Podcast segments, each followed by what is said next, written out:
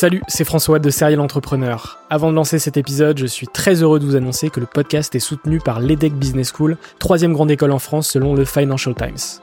L'entrepreneuriat se démarre très souvent à l'école, et vous le savez, nombreux et nombreux sont les entrepreneurs qui ont créé leur premier projet pendant leurs études. L'ambition de l'EDEC, c'est de former ces étudiants entrepreneurs à avoir un impact positif sur le monde au travers de leurs projets.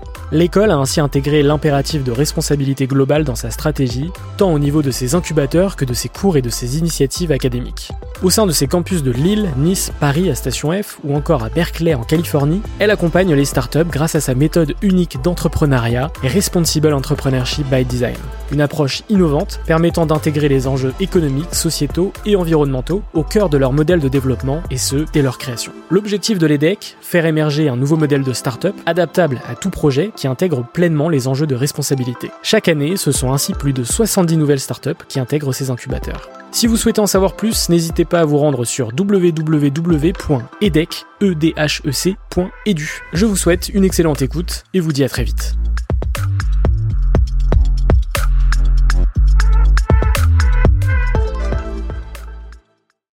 Bienvenue sur Serial Entrepreneur, le podcast des entrepreneurs.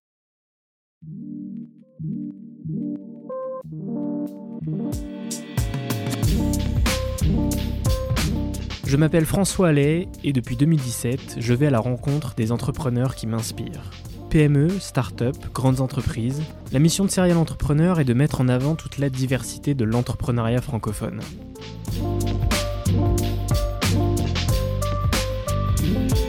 Bienvenue dans ce 64e épisode, j'espère que vous allez bien.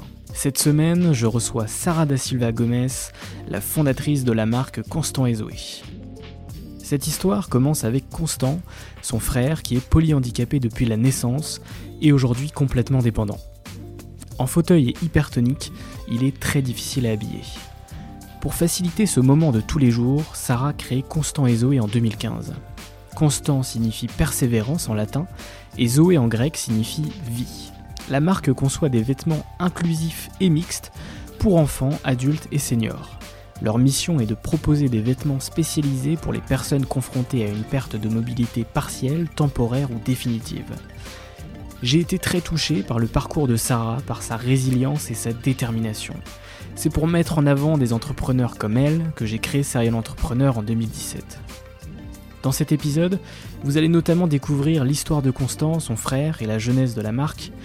Comment a-t-elle créé Constant et Zoé, de l'idée à la commercialisation? Les grandes étapes de la marque, le démarrage, les levées de fonds, l'impact de la pandémie et les moments les plus difficiles.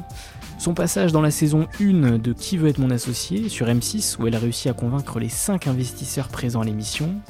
Sa rencontre avec Monsieur Paulet, le fondateur de Promode, qui marquera un tournant de son aventure. Et enfin l'avenir de la marque et ses objectifs futurs.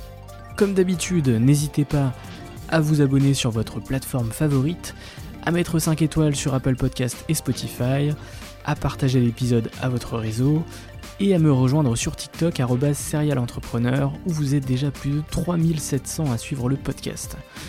Vous pouvez également me faire votre feedback comme d'habitude par mail ou directement en message sur LinkedIn ou sur Instagram. Excellente écoute, prenez soin de vous et à lundi prochain.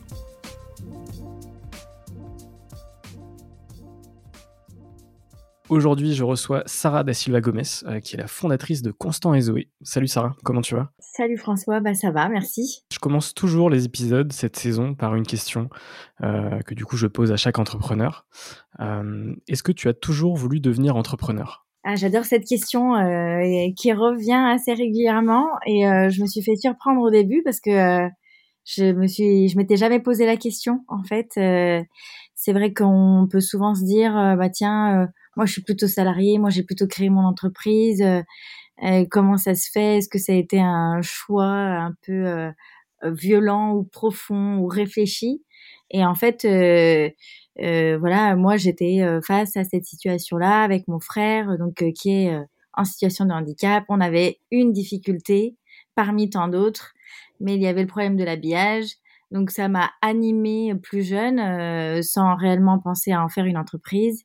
Et puis après, les choses de la vie se sont bien passées. Et du coup, je me suis dit, il n'y a rien sur le marché qui m'intéresse. Donc, euh, plutôt que, que de me plaindre et de me dire, c'est incroyable, c'est injuste, bah, je vais je vais créer ce qui manque. Et donc en fait, voilà, c'est imposé un peu à moi ce statut-là et la création d'entreprise, mais ça a été assez naturel, ouais. voilà, c'est très naturel. Ouais, on, aura l'occasion d'en de, d'en parler et de détailler toute cette aventure. avant ça, j'aimerais, enfin, j'aime toujours creuser le côté parcours et, j'aime bien poser cette question aussi sur ce que faisaient tes parents, parce que potentiellement, ça peut aussi inspirer pour la suite. ce que faisaient mes parents, donc ils avaient une entreprise en bâtiment, donc on va dire euh, peinture et placo principalement. Euh, voilà, ils récupéraient des immeubles, ils refaisaient euh, tous les tous les appartements des immeubles. Donc ils avaient une entreprise, donc je les ai toujours beaucoup vus travailler.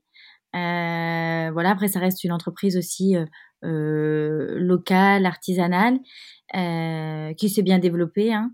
Mais c'est vrai que le parcours de mes parents est assez particulier parce qu'ils sont tous les deux euh, on va dire, euh, fils et filles de familles immigrées. Moi, j'ai une maman qui est née euh, en Algérie, en Kabylie. Et j'ai un papa qui est né en France, mais qui, qui a une partie de sa famille, du coup, au Portugal. c'est assez folklore comme mélange. c'est assez improbable. Mais du coup, voilà, j'ai une maman notamment qui est arrivée en France, qui avait déjà quelques années, elle parlait pas un mot français. Dans la culture familiale, l'école n'était pas obligatoire, en tout cas voilà, euh, sur ces familles, en tout cas euh, algériennes, kabyles de l'époque, euh, c'était pas naturel d'amener les enfants à l'école. Donc, elle a passé le début de son enfance en France à parler que kabyle. Euh, ses frères et sœurs, c'était une grande famille de 11 enfants. Et puis, c'est la France qui les a rappelés à l'ordre en leur disant Eh oh, dis donc, l'école est obligatoire en France. Et du coup, elle a été postée comme ça en école primaire sans parler un mot français. Et, et voilà. et elle a commencé comme ça. Et puis, euh, ils ont travaillé très, très tôt, par contre, ouais. Ça, je pense que, évidemment, c'est pas la même génération, c'est pas la même éducation, c'est pas les mêmes choix de vie. Et par contre, il y a quelque chose euh, qui est certain et qui m'a, qui m'a beaucoup appris et je pense qui est instauré en moi et de manière naturelle aussi, c'est que euh, le travail, bah, il faut, travailler, quoi. Ils ont beaucoup travaillé. Moi, j'ai vu des parents, donc, qui partaient, mon père qui partait euh, tôt sur les chantiers le matin et mes deux parents qui rentraient tard à 21h le soir, quoi, et pour, travailler. Donc euh, voilà, et mon, père notamment a commencé à 15, peut-être 15 ans, 16 ans sur les chantiers dans euh, l'entreprise bâtiment de ses parents. Et c'est ma mère qui lui a dit, bon allez, à un moment donné, en fait, il va falloir que tu montes ta boîte toi, hein, parce que on va pas travailler dans la boîte de tes parents euh, toute notre vie. Ils ont créé euh, leur petite entreprise comme ça. Voilà un peu le, le, parcours de mes parents. Bah écoute, ça me parle euh, pas mal, euh, puisque mon, père est né en Algérie, ma mère est née au Portugal. Donc comme ça, tu vois, c'est... ah ouais, c'est quand même très rare le mélange, parce qu'il y a des conflits quand même. Hein oui, oui, ouais, bah oui, exactement. Donc euh, pareil, l'histoire est... je, retrouve des similitudes dans, dans, dans leur parcours, et, effectivement, bah, pareil, mon, mon grand-père est arrivé en France pour pour travailler dans, dans le bâtiment. Donc voilà, c'était c'est assez c'est assez marrant comme histoire. et ensuite, qu'est-ce que tu as fait avant d'entreprendre, du coup? Qu'est-ce que tu as fait comme étude Et est-ce que tu as eu des premières expériences de salariat avant de, avant de te lancer?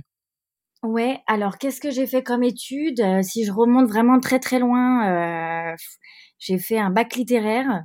Après avoir commencé par un bac S parce que j'étais perdue et m'ont dit bah tu peux faire un bac S donc fais un bac S c'est la voie royale et puis toutes les portes sont vont être ouvertes. Donc je suis rentrée euh, là-dedans, puis en fait euh, l'enfer quoi, la physique, la chimie, la SVT, euh, terrible. Tous les mardis après-midi, j'avais 4 heures en labo et tous les mardis à midi, je me disais je vais sécher. Mais comme j'étais sérieuse, j'y allais et j'ai vraiment souffert là parce que je devenais, je devenais mauvaise quoi, alors que j'étais plutôt pas trop mauvaise élève. Et donc après je suis allée un peu à l'extrême, je suis partie en, en littéraire et à la suite de ça, euh, je suis partie en fac de langue. Un an, ça m'a pas euh, convenu parce que je trouvais qu'on on, on, parlait pas suffisamment, on faisait beaucoup de trad. On n'exploitait pas le côté oral, euh, présentation, argumentaire, etc. Et le côté économique de, des langues. Et du coup, euh, après, j'ai cherché où est-ce que je pouvais aller, peut-être une école de commerce.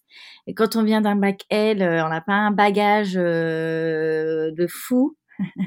non plus au niveau de, de, de voilà, de, de l'économie, des maths, etc. Il faut passer des concours. Et donc, j'ai trouvé une école qui pourrait bien, qui pouvait bien me correspondre. Je suis allée en école de commerce à l'ESDES. Et donc là, j'ai de nouveau un parcours assez standard où je fais mes cinq années en école de commerce après le bac. Euh, voilà. Et par contre, j'ai pas mal travaillé, donc des petits jobs tout le temps. Voilà, j'ai fait beaucoup de petits jobs sur euh, pendant toutes mes études, euh, hôtesse de caisse, ménage, agenterie, euh, prépa de commande. donc je bossais pas mal les soirs ou quand j'avais des stages, ouais, le soir, je même bossais chez McDo, bon voilà. Et après, surtout, j'ai fait mon master en alternance, donc j'ai fait un stage de cinq mois et puis l'entreprise où j'étais, donc que je travaillais pour une marque de maroquinerie m'a proposé de faire mon alternance, euh, euh, si tu veux, mes deux années de master. Et là, on était sur un, rythme trois semaines en entreprise, euh, une semaine à l'école. Donc, c'était ma formation, c'était mon alternance. Et là, c'était vraiment génial parce que je me suis éclatée dans une boîte pendant deux ans et demi. C'est une boîte qui avait une belle croissance au niveau de la maroquinerie. je travaillais directement avec la responsable de marque et ça m'a ultra formée sur ce que je fais aujourd'hui finalement. Euh, parce que en plus parallèlement à ces deux années je faisais mon mémoire de fin d'études sur le marché et qu'est-ce que l'offre de demain l'offre idéale en termes d'habillage pour les personnes en situation de handicap. Donc j'ai vraiment fait un gros travail de fond sur le sujet en parallèle de mes études et de cette alternance. Et du coup effectivement même si c'était de l'alternance ça a été deux ans et demi à fond, euh, à fond dans une entreprise, euh, avec des collègues, euh, avec ses missions, etc., etc. Et après, j'ai créé. exactement. Constant Ezoé arrive entre 2015 et 2016, si je dis pas de bêtises. Ouais, c'est ça. J'ai fini mes études octobre 2014. J'avais déjà commencé à pas mal développer sur la dernière année d'alternance une partie de la collection avec des, des partenaires. On, on s'organise comme on peut euh, pour pas créer la structure juridique, mais quand même commencer à sourcer, trouver des, des fabricants, des fournisseurs et avancer. Et euh, janvier 2015, euh, j'ai créé voilà officiellement l'entreprise. On va en parler, mais c'est une marque pas comme les autres. votre mission, c'est de faciliter le quotidien des personnes à mobilité réduite et de leurs aidants tout ça, euh, c'est un projet autour d'un héros, euh, ton frère euh, Constant. La question, elle est, elle est générique, même si on, peut, on peut s'attendre à la réponse, mais qu'est-ce qui t'a amené à créer Constant et Zoé? C'est ma vie perso, on va dire. Donc, j'ai un mon frère qui s'appelle Constant, qui est euh, de 4 ans euh, plus jeune que moi. Il est euh, né suite à une faute médicale, il est polyhandicapé, pour faire très simple, hein, il est infirme moteur cérébral, on va dire. Mais en gros, ça veut dire que il a son cerveau qui a manqué d'oxygène, très clairement à, à, à, la naissance. Donc c'est neurologique et quand c'est neurologique, du coup tu as une atteinte mentale et moteur. Et donc aujourd'hui, Constant, il est très ancré dans notre monde il comprend vraiment, d'accord? Il, y a, il y a des personnes en situation de handicap qui peuvent être du fait de leur pathologie, de leur handicap, euh, qui peuvent être d'une certaine manière dans une bulle. Je prends quelques précautions à, à dire ça, mais c'est un peu le cas. Euh, et Constant, il arrive quand même à être très ancré avec nous, et pourtant, euh, si tu veux, il lui reste très peu de sens. Euh, il fait rien tout seul. Il est en fauteuil roulant. Il est complètement dépendant. Il, il voit très mal, pour pas dire qu'il voit pas. Euh, il, il peut pas parler, euh, il peut pas manger tout seul, il peut pas s'habiller tout seul, bon, voilà. Et donc, euh, donc voilà. Donc euh, Constant c'est mon frère. et euh, les années passant, donc c'est vrai que le handicap, on va dire, dans le cas de mon frère, est un peu enfin dégénère d'année en année ou en tout cas tu vois les la perte de mobilité s'intensifie euh, tout ce qui va être raideur musculaire aussi, ça s'intensifie avec euh, l'âge. Euh, du coup, il y a aussi beaucoup plus d'appareillages médicaux. Tu vois, débuter sur la poussette, après tu passes à la poussette adaptée, après tu as un passage qui peut être assez violent pour les parents, passer de la poussette adaptée au fauteuil roulant. Puis après, tu as le fauteuil roulant avec le corset siège qui maintient les, les, les, les assises, et puis après, tu as de plus en plus d'appareillages quand même médicaux. Et tout, tout ça fait que une tâche un peu banale comme l'habillage hein, devient hyper fastidieuse, hyper lourde au quotidien. Tu vois, nous, quand on l'habillait, ou même lui mettre un manteau, comme il avait son corset siège, qu'il fallait le manipuler, faire le tour, puis qu'il il avait aussi des sangles de maintien, etc., des, des ceintures. Euh, nous, si tu veux, ça nous prenait une énergie de dingue comme il était raide en plus, parce qu'il fallait un peu forcer sur ses bras pour faire passer les manches, les coudes. Et donc, on mettait 20 euh, minutes, 25 minutes à mettre un manteau et nous, on se déshabillait en parallèle parce qu'on n'en pouvait plus. Il faut vraiment et déjà, après, tu deviens stratégique. T'arrêtes de mettre ton manteau en premier, tu vois. Tu sais que c'est une erreur lourde, ça. c'est que tu restes en t-shirt, tu l'habilles, et après, il attend que tu t'habilles pour sortir, parce que. Donc voilà. Et donc on a un peu, euh, on a vécu ça, on le vit toujours, mais euh, mais voilà. Et après, naïvement, plutôt naïvement, avec ma mère, on se disait, euh, non mais c'est incroyable. On... Donc là, je donne l'exemple du manteau, hein, mais ça s'applique aussi bien au t-shirt, si tu veux euh, au pantalon. Donc euh, quand tu le sors euh, du bain, déjà c'est as passé une demi-heure, trois quarts d'heure à faire une toilette dans l'eau. bon, il est adulte hein, maintenant, donc en plus tu le portes et après c'est un nouveau combat qui commence pour enfiler un t-shirt et un pantalon.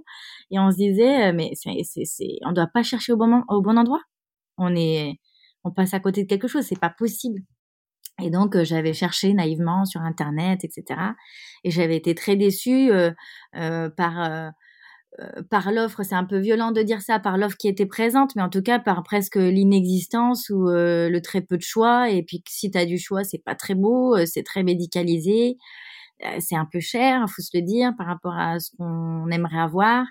Et moi, je trouvais que voilà, je trouve que mon frère, il est beau, il a une belle gueule. J'avais envie de le, voilà, qu'il soit bien habillé. Donc, euh, donc euh, ma mère me disait, il y a un truc à faire, un truc à faire, c'est pas possible. Euh, voilà. Et après, du coup, en école de commerce, euh, on avait la possibilité, si tu veux, de créer une entreprise virtuelle à plusieurs. Et ça a commencé comme ça, l'aventure. Ok, donc ça démarre en projet étudiant, donc effectivement tu te rends compte de, de la complexité de, l'habillage de, effectivement de, ton frère et, du coup tu, tu, te rends compte rapidement aussi de la problématique de milliers de personnes finalement euh, en situation de handicap euh, et, de leurs aidants. Comment tu as créé cette marque? Quelles ont été un peu les étapes de l'idée à la commercialisation? Euh, J'ai vu que tu, as, tu avais lancé aussi un, Ulule, une campagne Ulule en, en 2016 si je dis pas de bêtises pour, bah, pour te permettre de financer le, lancement du projet. Mais est-ce que tu peux me raconter un peu, un peu tout ça, ces premières années, ces premières étapes? Avec plaisir coup, euh, quand on était euh, à l'école, bah, sur les bancs de l'école typiquement, donc c'est ce que je te disais, on devait créer une entreprise virtuelle. Et moi, à l'époque, euh, donc aujourd'hui, on a l'impression que je parle beaucoup de constant, avec beaucoup d'aisance, que c'est instauré dans notre storytelling, etc. Mais il y a dix ans en arrière, c'était pas du tout ça, d'accord? Le schéma, moi, j'ai évolué avec cette entreprise, j'ai évolué personnellement aussi, peut-être un peu sur mon acceptation aussi de tout ça. Euh, le, chemin est encore en cours, mais en tout cas, euh, voilà, il y a eu une évolution. Mais à l'époque, moi, je parlais très peu. Enfin, Constance, c'était mon frère. J'avais pas besoin de préciser qu'il était handicapé. Même mes proches, mes, mes amis les plus proches, n'étaient pas forcément au courant que j'avais un frère handicapé, donc j'en parlais pas ou en tout cas je le présentais pas comme ça. Euh, et euh, quand tu fais euh, une entreprise virtuelle avec des camarades que tu connais pas forcément trop, parce que c'est un peu aléatoire, tu choisis pas forcément ton équipe, on cherche des idées. Moi j'ai mis beaucoup de temps, j'avais cette idée en tête et j'ai pas osé la proposer en me disant ouais c'est pas glamour, je vais pas les embarquer, ça va pas les intéresser, voilà. Et en fait on pataugeait un peu. et j'ai dit, ma mère m'a dit mais vas-y propose cette idée, etc. Donc euh, j'ai proposé cette idée et là déjà premier constat, euh, je, me souviens, c'est que j'ai dû prendre le temps d'expliquer le besoin. Si tu veux, euh, quand, souvent je le rappelle, mais quand on parle de handicap ou de problématiques un peu sociétales liées au handicap, souvent on est, quand on n'est pas concerné par le handicap, on raccourcit un peu les choses avec l'accessibilité euh, dans les lieux publics, tu vois. C'est beaucoup ça qui revient. Et il y a un vrai sujet là-dessus, il faut pas le nier, c'est sûr. Mais c'est vrai que quand on n'est pas concerné par le handicap, on se dit mais des vêtements, mais euh, pour, pourquoi faire en fait Pourquoi? C'est quoi le quoi? Donc là déjà, je repose un truc où je, je réexplique. Euh, quel est le besoin, pourquoi, l'hypertonie musculaire, les appareillages médicaux, la perte d'autonomie, tu vois, tout ça, euh, les protections quand tu es incontinent, donc ça prend beaucoup de place, donc tu portes pas forcément ta, ta, tu, ta taille, euh, ta morphologie qui est un peu différente, etc., etc. Et là, ce qui était génial, c'est que j'ai vu ces étudiants qui étaient avec moi, qui étaient, qui étaient un peu passionnés, parce que déjà, je commençais à, à les amener dans un monde qu'ils connaissaient pas forcément. Je pense que j'avais aussi un discours quand même hyper positif et pas forcément dans, la, dans le pathos, tu vois. Mais euh, déjà, ils apprenaient quelque chose et les gens adorent apprendre des choses. Et, euh, et ça les a passionnés en disant, OK, je, je rentre dans un monde où il y a plein de choses à faire. Je suis même pas au courant de ça. C'est quand même euh, un peu scandaleux. Et en plus, si je peux apporter une solution un peu stylée à une vraie problématique, c'est génial. Donc déjà là, j'ai pris conscience que de manière hyper pragmatique, je voulais répondre à un besoin qui est d'habiller facilement les personnes handicapées et d'aider les aidants. Et après, je pense qu'il y avait tout un travail aussi sur la vision qu'on a du handicap, le fait qu'il y a vraiment l'impression qu'il y a deux mondes, le monde des personnes concernées versus euh, le reste du monde. Et en fait, euh, la vraie inclusion, euh, si tu veux, pour moi, elle passe à partir du moment où, tout le monde travaille sur le sujet ensemble. Et donc avec Constant et Zoé, on, veut faire des vêtements, mais on veut changer aussi le regard, tu vois, qui est porté sur le handicap. On veut faire connaître ce marché, faire connaître le quotidien de nos clients, euh, mais voilà, toujours sur un côté un peu un peu positif. Donc ça, c'était la première étape. Et là, je me suis dit, OK, c'est cool. Et donc, on a fait ça. On a présenté, tu vois, notre projet dans plusieurs concours, euh, CCI, Grande École de Commerce, et voilà. Et là aussi, deuxième constat assez génial, c'est que finalement, on arrivait à fédérer les gens autour de notre projet. Et euh, souvent, là, on était un peu frileux parce qu'on disait qu'on on voulait s'instaurer sur un marché de niche, etc. Et à chaque fois, ce qui était marrant, c'est que je pense que dans tous les, les, jurys euh, devant lesquels on, on, passait, il y avait au moins un euh, qui était concerné par le handicap. Là, ça te rappelle que aussi, on voit pas forcément le handicap tous les jours au quotidien, mais il est là, ça, ça existe. La majorité des handicaps sont invisibles en plus. Donc, euh, ouais, donc il y a des handicaps invisibles, il y a des personnes euh, qui sont lourdement handicapées, qui sont des structures, dans des structures, un peu des structures hospitalières, et ces structures, elles sont un peu comme les hôpitaux, pas forcément au cœur des villes, parce qu'il faut des grands espaces, euh, tu vois, tout au rez-de-chaussée, il faut des grands terrains, donc c'est parfois plutôt en périphérie, donc tu les vois moins. Il y a des personnes qui sont aussi beaucoup maintenues à domicile et puis c'est des personnes qui vont pas forcément là où on va euh, euh, tous quoi. Mais elles sont là, elles existent et ça rappelait aussi le fait que bah, en fait à chaque fois euh, il y a quand même une personne qui est concernée dans un jury de cinq personnes et, on, on n'y pense pas au début. Donc euh, voilà, et donc ça, ça m'a aussi rassurée en me disant, bah potentiellement euh, demain, si je crée une entreprise, je ne serai pas la seule cliente de mon entreprise. en termes de modèle éco, c'est un peu limité, quoi. C'est mieux. donc, euh, voilà, ça a été ça. Et après, j'ai terminé mon alternance, gros dilemme, je reste, je reste pas. Et en fait, j'ai dit, allez hop, c'est parti. Euh, je monte mon entreprise et là, comme tu dis, campagne de financement participatif. Donc là, toute la, la première euh, étape pour moi, c'était d'aller quand même lever des fonds, euh, pas sur du, euh, pas sur de la levée de fonds au beau sens prise de participation, etc. mais sur du, du, du, financement qui est peu coûteux pour les entrepreneurs, de la sub, du prêt, etc. Euh, donc euh, j'avais fait mon petit mon petit BP et je m'étais vite dit oulala c'est une boîte qui va coûter un peu d'argent qui va prendre un peu de temps à émerger. Euh, t'as un sacré B à faire euh, tu développes des collections t'as des minima de prod à faire. Bon il faut quand même encaisser un peu d'argent pour investir. Et là je t'ai dit il faut, faut que j'aille chercher à peu près entre 150 et 200 000 euros. Et ça ça a été les premières étapes c'est aller voir euh, la BPI, euh, France Active, euh, Ronde Développement Initiative, un incubateur, tu vois, tous ces... Tous les acteurs, finalement. Tous ces acteurs-là, les rassurer. Et, et, les rassurer. Et pour les rassurer, on a fait, entre autres, hein, une campagne de financement participatif en mettant des produits en précommande pour tester notre marché déjà, pour voir si on avait vraiment de la clientèle. On n'a pas trop mis de goodies parce que même s'il y avait des gens qui voulaient faire des dons, on voulait vraiment tester notre marché et voir si les gens passaient à l'acte d'achat sur un, marché très peu connu, sur des vêtements, euh, voilà, et puis en plus sur Internet, quoi. donc on a fait cette campagne-là, je crois qu'on a réuni 17 euh, 000 euros, euh, mais au-delà des 17 000 euros, c'est qu'en face, c'était vraiment des commandes de produits, telle taille, tel rêve, etc. Donc, tu arrives à la banque, euh, là où tu as essuyé pas mal de noms, tu y retournes, tu prends une autre posture déjà, et, euh, et puis tu as des arguments autres que, euh, que toi, tes projections sur ton papier. Juste une idée, quoi. C'est, c'est, ça va au-delà. Ouais, c'est ça. Et puis, et puis dans les grandes étapes qui m'ont marqué, tu vois, pour te répondre, cette confrontation avec les banques, elle m'a aussi beaucoup aidée euh, tu vois, parfois j'interviens devant des entrepreneurs qui veulent créer, etc. Et euh, ils sont souvent dans ce premier schéma-là. Tu vois, c'est un peu ton premier round et tu, tu, dois passer cette étape obligatoire. Et euh, je me souviens, moi, à l'époque, tu vois, je commençais, j'allais voir les banquiers en catimini. On aurait dit que je leur demandais un service, s'il vous plaît, j'ai un super projet dans ma tête ça va être génial, on va, on va révolutionner euh, le monde du prêt-à-porter, le monde tout court, euh, faut nous suivre, c'est trop cool. Mais je venais, j'avais un peu une posture de, allez, euh, faut nous donner un coup de pouce, tu vois. Et euh, bon, si tu veux, moi j'avais quelques boulets aux pieds. Euh, J'étais euh, seule euh, à créer cette boîte de vêtements, donc de produits, donc BFR, hein, donc horreur. En plus, produits spécifiques. donc il se passe quoi que ce soit, autant dire que la banque elle récupère rien du tout, hein, parce que tes vêtements à zip et élastiques, ça va pas l'intéresser. Euh, voilà, j'étais femme entrepreneur, ça, ça, ça, un peu désacralisé, ça se démocratise un peu, mais en, bon, voilà pas forcément ce qu'il y avait non plus de plus rassurant finalement. C'est pas profil euh, lambda, euh, marché de niche. Et donc, euh, je venais avec quelques, quelques boulets au pied.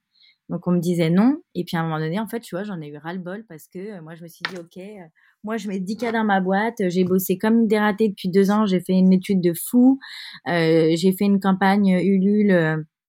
on a des précommandes. Tu vois, j'ai fait le job. Et je me dis, si les banques, elles sont pas là pour nous aider au début, en fait, elles sont là pourquoi? Tu vois, Moi, j'ai un peu pris cette posture et du coup, je suis retournée voir les banques. Et là, j'étais un peu euh, plus euh, en frontale. Et là, j'ai dit, j'ai dit, j'ai fait le job. Je suis en bonne santé. Euh, j'ai envie de monter une boîte. Je vais créer des emplois. Je vais créer de la valeur. On va faire un truc qui a de la gueule, qui aide, voilà, une population qui est un peu trop marginalisée aujourd'hui ben à vous à vous de jouer aussi quoi. Donc tu vois, j'ai un utile. Peu... ouais voilà, j'ai un peu changé moi, mon positionnement puis finalement bah tu vois, j'ai eu plusieurs banques que j'ai choisi. c'est un peu euh, tu vois, c'est un peu marrant parce que c'est aussi quand tu prends euh, des portes que tu t'apprends un peu à changer à dire bah comment je vais faire pour euh, que ça marche quoi.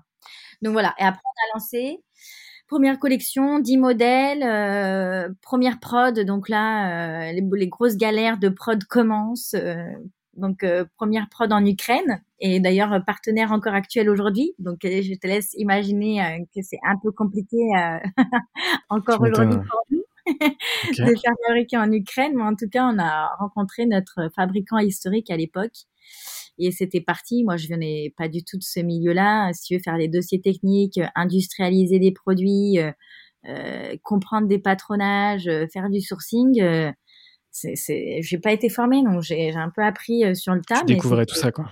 Ouais, mais c'était génial et j'ai trouvé un super partenaire aussi pour ça. Puis je posais toujours plein de questions à tous mes fournisseurs, tous mes agents textiles. Ils devaient se dire, mais celle-là, mais elle débarque, elle va pas survivre. Euh, elle va pas survivre parce que je posais des questions basiques, mais pour comprendre, quoi, pour euh, être alimenté euh, des infos techniques, textiles, etc. Et, et donc voilà, on a réuni ce fameux, ces fameux 200 000 euros avec des partenaires, des dons, des prêts, des subventions. On a lancé la première prod et on a commencé à commercialiser un petit peu sur le site internet. Mais comme c'était un marché très peu connu, si tu veux, notre première, finalement, nous, barrière interne au marché, c'est que nos clients euh, ne conçoivent même pas que ça existe. Tu vois, comme moi, euh, comme moi. Ils pas taper sur Google. Euh. Ouais, moi, il y a 10 ans, si tu veux, j'ai mis 10 ans avant de taper sur Google en me disant, mais attends, j'ai peut-être pas cherché au bon endroit, tu vois. Et aujourd'hui, il y a des clients qui, qui, qui, seraient comme des dingues de découvrir nos produits parce qu'on on leur faciliterait vraiment la vie, vraiment. Euh, mais ils ne connaissent pas et ils n'ont pas le réflexe de taper sur Internet ou de rechercher. Donc, euh, Internet, c'était très, très, très petit au tout début. Euh, Aujourd'hui, euh, c'est un peu plus de 30% de notre chiffre d'affaires. On, on, le pousse de plus en plus. Tu vois, on sent qu'il y a vraiment quelque chose qui est en train de changer. À l'époque, c'est pas trop le cas. Et du coup, on se déplaçait dans les centres spécialisés qui accueillent des personnes handicapées. donc voilà, si tu veux, en France, as directement sur le terrain. Ouais, voilà, tu as comme les maisons de retraite, les EHPAD pour les personnes vieillissantes, âgées. Eh ben, tu as des structures d'accueil, quel que soit ton âge. Si tu as un, handicap et que tu peux être accueilli dans ces structures, tu vas vivre en hébergement de jour ou en internat ou comme si c'était ton domicile, mais dans des structures. Et donc, on allait dans ces structures-là. Enfin, je dis on, euh, c'était je, bien sûr, à l'époque. Et donc, Le on, c'est euh, rassurant. ouais, c'est rassurant. Bah, tu sais, quand tu es tout seul, tu peux euh, dire ouais, ouais, c'est super, on tient la route. Tu dis on, tu, fais des réunions avec tes cinq autres mois, tu vois, tu es obligé de dire on se réunit tous quand même, tu vois. J'ai confronté mes idées avec moi-même. donc, mais en gros, j'allais dans les structures et ça, c'était génial parce que tu vois, tu confrontais, comme tu as dit, euh, sur le terrain les produits. Euh, euh, tu allais vendre sur le terrain, mais surtout, euh, ben, en fait, tu arrivais dans une structure, tu rencontrais euh, des aides-soignants, des ergothérapeutes, des kinés, des familles, des tuteurs. Et puis, tu avais les résidents en situation de handicap, avec des handicaps différents, des appareillages médicaux différents. Donc là, tu challenges ta collection, hein, parce que tu essayes tes produits à tout le monde, tu vois ce qui va, ce qui va pas, tu fais améliorer, tu fais évoluer tes produits entre les prods. Donc voilà, c'était génial. Mais, euh, mais ça, c'était génial. Mais, mais dans les grandes étapes, et je suis obligée, et j'ai l'impression que ma réponse à ta question est hyper longue, mais c'est que les grandes étapes euh, ont été hyper longues. Euh, quand j'ai créé, euh, quand j'ai créé, euh, mon frère venait d'arriver donc dans une structure de, comme celle que tu vois j'évoquais. Donc euh, il a changé de structure, il passait d'une structure pour enfants ados à une structure pour adultes. Et quand il allait dans cette structure, ça s'est très très mal passé. Donc euh, il a subi de la maltraitance. Euh, ça a été très lourd. On a vu ce qui se passait dans ce, cette structure. On, était témoin de choses. On essayait de faire améliorer les, les, les, les la situation. Donc euh, mes parents avaient leur entreprise, moi je, je créais la mienne. Euh, et en fait, euh, tu vois, ça a duré six mois de calvaire à voir l'état de santé de Constant vraiment se dégrader euh, avoir euh, des choses terribles, des marques euh, inexpliquées, inexplicables, euh, avoir des témoignages, des ressentis, le comportement de Constant qui change, qui se, tu vois, qui se replie vraiment sur lui-même. Tu vois, je te disais, il est hyper conscient, il est hyper avec nous. là, tu vois, Constant, il parle pas français, il verbalise pas comme nous, mais il a de la voix, il crie, il fait des, il, voilà, il s'exprime avec nous, mais on n'entendait plus le son de sa voix il y avait vraiment quelque chose qui se passait euh, de, terrible. Et donc, euh, en fait, j'ai fini mon alternance comme ça. J'ai commencé à créer mon entreprise dans cette espèce de, de, galère un peu perso qui prenait énormément d'énergie physique euh, parce que parce qu'en fait, il était en déshydratation aussi totale tout le temps. Donc, on allait deux fois par jour entre la midi et le soir pour lui donner à boire. Enfin, voilà, c'est des trucs assez fous. Et donc, au bout de six mois, on a dit, euh, on va le perdre, il va, tu vois, il va mourir. Si on, on fait pas quelque chose, il va mourir. Donc, on a décidé de, de le retirer de la structure, mais c'est pas sans conséquence quand tu, quand, si tu veux, en France, euh, quand tu as une personne, un proche qui est en situation de handicap lourd, tu peux décider de garder cette personne à la maison, mais par contre, euh, tu, c'est, c'est, c'est à, c'est tout le travail qui a. En contrepartie, euh, tu, ne peux pas avoir une vie de famille normale parce que euh, les deux parents bah, peuvent pas travailler, il faut s'en occuper H24. C'est jour et nuit, c'est des soins médicaux, c'est voilà, c'est très physique. Donc il y a forcément un des deux parents ou des personnes de la famille qui doivent quitter leur job. Et souvent, tu as un schéma, moi je vois bien aussi avec nos clients, hein, c'est qu'à un moment donné, les familles qui gardent leurs proches en situation de handicap à domicile vivent un peu en autarcie parce que euh, quand tu es coupé du monde du travail, le travail, c'est la plupart de notre temps, on le passe au travail, tu vois. En fait, tu plus de vie finalement sociale, sociétale, tu plus de liens. La famille, euh, franchement, euh, dans la plupart des cas, et j'aime pas bien généraliser, mais en fait, à un moment donné, on est... c'est la réalité. Pas, pas faire sans, tu vois. Mmh. La famille, elle comprend pas et elle est pas là pour, pour t'aider, elle se rend pas compte à quel point avoir un enfant handicapé, c'est pas avoir un enfant tout court. D'accord, ça chamboule des vies, mais c'est assez euh, violent. Euh, donc la famille est pas forcément présente. Et puis les amis, c'est pareil, c'est pas forcément leur rôle. Et puis toi, je pense qu'en tant que parent ou frère ou sœur, peu importe comment tu vis la chose, ça devient ta priorité. T'oublies tout le reste. Donc euh, donc voilà. Donc quand tu décides de mettre ton proche dans une structure, pour te permettre toi d'avoir une vie quand même. Euh, en fait, tu rentres dans un cursus, euh, tu, tu as euh, une orientation MDPH, tu vois, les maisons départementales des personnes handicapées, ça s'appelle. Donc, ce sont les MDPH. Chaque personne est affiliée à, la maison départementale de son département. Et euh, en fonction de ton handicap, de tes critères, etc., ils te envoient des orientations, un peu comme les écoles, etc. Tu as une orientation et tu peux dire, je peux, tu peux obtenir, tu as l'autorisation éventuelle d'avoir une place dans telle, telle structure.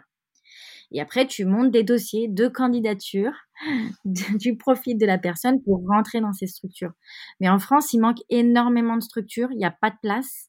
Et si euh, soit tu commences pas dès le plus jeune âge à avoir une place quand l'enfant est petit, soit ça, soit si tu le retires du cursus à un moment donné, tu perds ta place. Tu vois? Donc, par exemple, ma mère, quand euh, il s'est passé ce qui s'est passé, euh, euh, donc faute médicale, handicap, etc. Elle a mené deux combats. Elle a mené un combat par rapport à ça pour faire valoir la faute médicale, etc. Donc, il y a eu un gros combat à ce niveau-là. Et puis après, il y a eu aussi le combat de réfléchir à qu'est-ce qui va se passer, quelles va être nos vies, quelles, quelles vont être nos vies qu'est-ce qu'il faut faire. Donc, elle a rencontré beaucoup d'assauts, etc. elle a très vite compris que même si ça lui a arraché le cœur, euh, parce que euh, déjà, euh, on va dire quand tes parents, moi je, je, suis pas parent, mais quand tes parents, je, vois bien autour de moi et que c'est le premier jour de crèche, le premier jour d'école, c'est ton cœur qui s'arrache, en gros, tu as peur de tout. Mais quand ton enfant est handicapé, dépendant de tout, avec des besoins spécifiques et que tu dois l'amener dans une structure extérieure, dire que c'est dur. Et je pense que tu culpabilises énormément.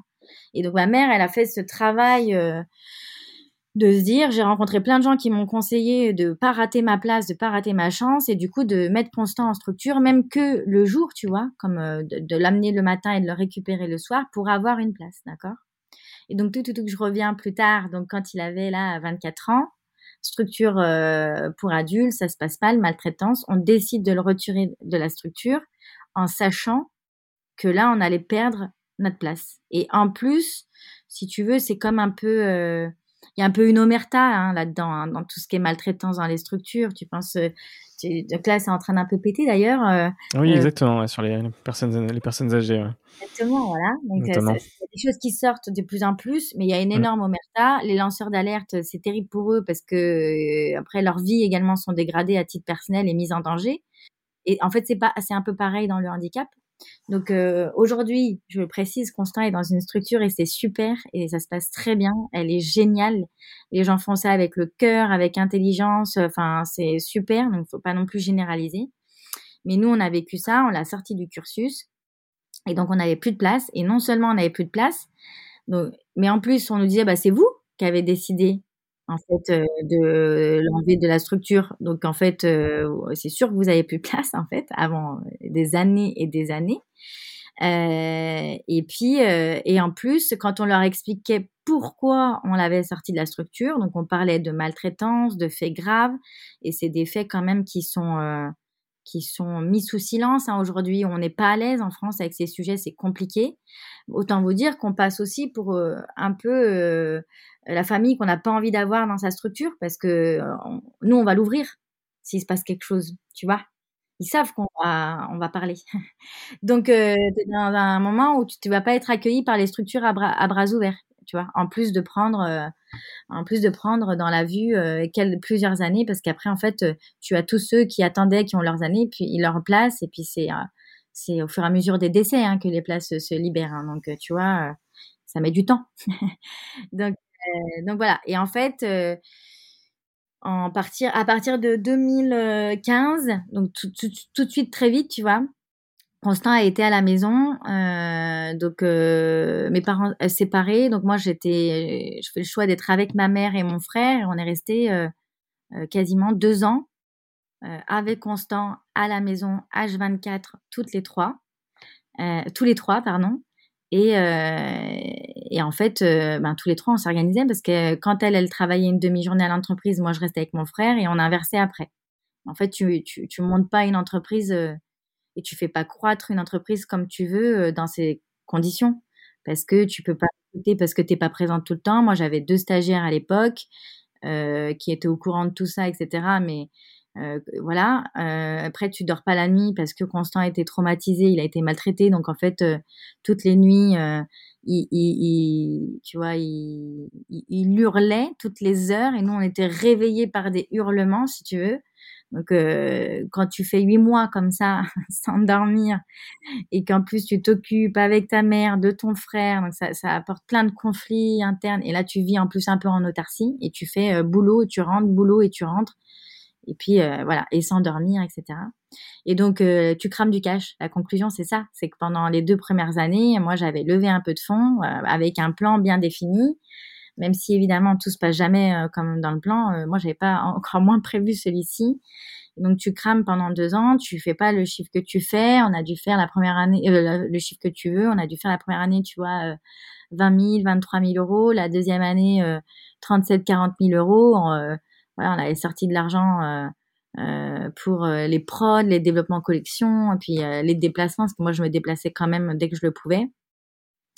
Et donc au bout de de deux ans euh, ou THS, mais on a trouvé une place finalement euh, euh, pour Constant. à force de, de, de persévérer, voilà, on a perdu notre procès. on a fait un procès, donc voilà. Mais tu sors au bout de deux ans, tu t'en rends pas compte, mais je pense que là, à un moment donné, j'ai été broyée mentalement et je m'en suis pas rendu compte. Et je me suis surtout dit, il faut que je sauve ma boîte parce que j'ai cramé du cash. Il me reste six mois de cash. Euh, j'ai tout donné. Euh, en fait, ça a été super dur pendant deux ans. Mais ça y est, Constant, il a une structure, tu vois. Donc moi, je peux prendre ma vie, euh, je peux prendre un appart, je, je peux retravailler à 200%. Le plus dur, il est derrière moi, tu vois. Je me suis dit, on a résisté, la boîte, elle a pas coulé, on a fait du chiffre, on s'est fait connaître, on est quand même dans les réseaux, on était quand même bien vus, les clients étaient satisfaits, tu vois. Il y avait tout ça qui était construit. Et euh, je me suis dit, je suis éreintée, etc. Mais en fait, euh, le plus dur, ça y est, c'est fini là. On va, là, ça y est. Si j'ai réussi pendant deux ans, tu vois, à tenir, euh, maintenant, on va tout cartonner. Mais il fallait que je lève des fonds. et donc là, si tu veux, je me dis, bon, allez, je vais lever des fonds avec des investisseurs. Donc, je te fais le topo, tu as bien compris, je suis toujours toute seule avec deux stagiaires, tu toujours pas d'équipe. Déjà, les investisseurs, si t'es pas trois associés, ils aiment pas trop. Hein parce qu'à un moment donné, ils prennent des risques, mais ils sont pas non plus fous. Est-ce que si je traverse la, rue, qui m'arrive quelque chose, bah eux, euh, ils n'ont plus rien. Ou alors, à la limite, ce qu'ils aiment bien te dire, c'est que quand tu es tout seul et que tu veux lever des fonds, mais que t'as pas d'associé, au moins tu as une équipe qui tient la route, tu vois. Bon, on n'avait pas trop ça, nous. On n'avait pas trop ça. Et en plus, les chiffres étaient pas forcément... Euh, euh, voilà, mirambolant. Euh, et encore une fois, marché spécialisé, peu connu. Donc c'était cool, c'est de l'innovation. Par contre, on est dans l'impact. Euh, et l'impact est en train de plus en plus euh, se faire connaître. Les premiers incubateurs spécialisés euh, impact naissent. Tu vois, on arrive quand même au bon moment par rapport à ça. Donc c'est un, une typologie d'entrepreneuriat qui est bien accompagnée. Et, et là, je commence à aller voir mais des dizaines et des dizaines de gens déjà des entrepreneurs qui ont levé, qui ont vendu, qui n'ont pas levé, qui ont pas pour comprendre hein, c'est quoi ce schéma, à quoi comment ça marche, qui c'est faut que, que faut que j'aille. Et là, je réactive tout mon réseau, euh, tous ceux euh, euh, que j'imagine avec un peu d'argent, parce que très clairement, ça se passe comme ça. tu te dis, bon alors, tu, tu, vois, tu prends ton téléphone, tu prends tes mails, tu vois tous les contacts, tu dis, ok, peut-être qu'il a de l'argent, peut-être que lui, je pense qu'il a de l'argent, tu mets de côté, et après tu les appelles au culot et tu leur dis, bon voilà, il faut qu'on se rencontre. Donc tu fais ça. Et je me suis dit, euh, je, il faut que euh, je lève cet argent. Et en 2017, euh, on a fait, on a fait notre première levée de fonds avec quatre investisseurs. Voilà, donc ça c'est un peu les grosses étapes et j'ai beaucoup parlé de finances, mais parce que tu vois l'histoire personnelle, la croissance ont fait qu'on a beaucoup cramé de cash et que pour sauver la boîte, il fallait chercher du financement. Mais euh, au-delà de ça, euh, je me souviens de la date du premier client, 27 février 2015, euh, vente d'un Sweet Sam gris en taille XS. Aussi des étapes comme ça hyper marquantes. donc on a reçu première commande le 27 sur précommande, livraison octobre 2015. Après des galères de prod, etc. Mais voilà, les étapes, c'est aussi ça, les étapes. Ouais, une période très complexe, beaucoup d'obstacles, mais finalement tu tu tiens le coup et et ta boîte, heu, survit à à ça quoi et tu t'en ressors, heu, d'autant plus forte, heu, de ce de ces événements. Ensuite, après, après 2017 du coup, en termes de de croissance, comment, comment ça se passe? Et puis après on arrivera, à à 2020 et la diffusion, bah, notamment de la première saison de Qui veut être mon associé. Est-ce que tu peux, tu peux me parler de tout ça?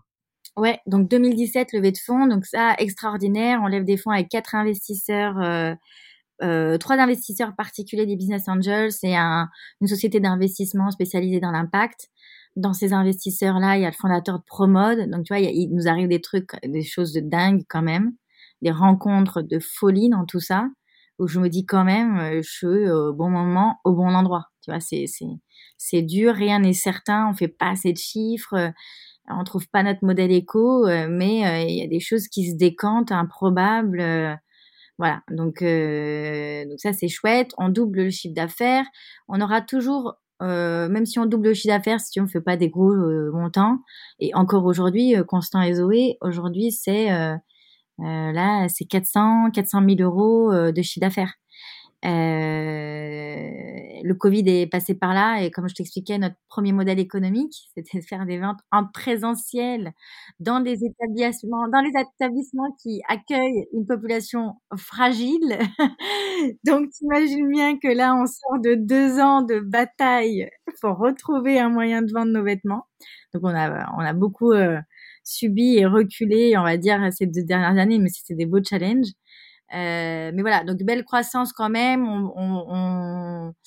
On, a les actionnaires qui nous suivent, on recrute des commerciaux de terrain. Donc là, je suis confrontée quand même euh, aux, aux difficultés de recruter. Mais alors de recruter en plus euh, du commercial, mais en plus du commercial sur le terrain, sur des grands secteurs, qui va faire des essayages à des personnes handicapées. Ah bah ça, c'était un beau challenge, tu vois. Qu'on se dise bien. je, suis laissé pas mal d'énergie là-dessus, tu vois. Mais, euh, mais passionnant parce que tu es au quotidien avec des personnes euh, euh, qui ont une joie de vivre qui est incroyable, tu vois.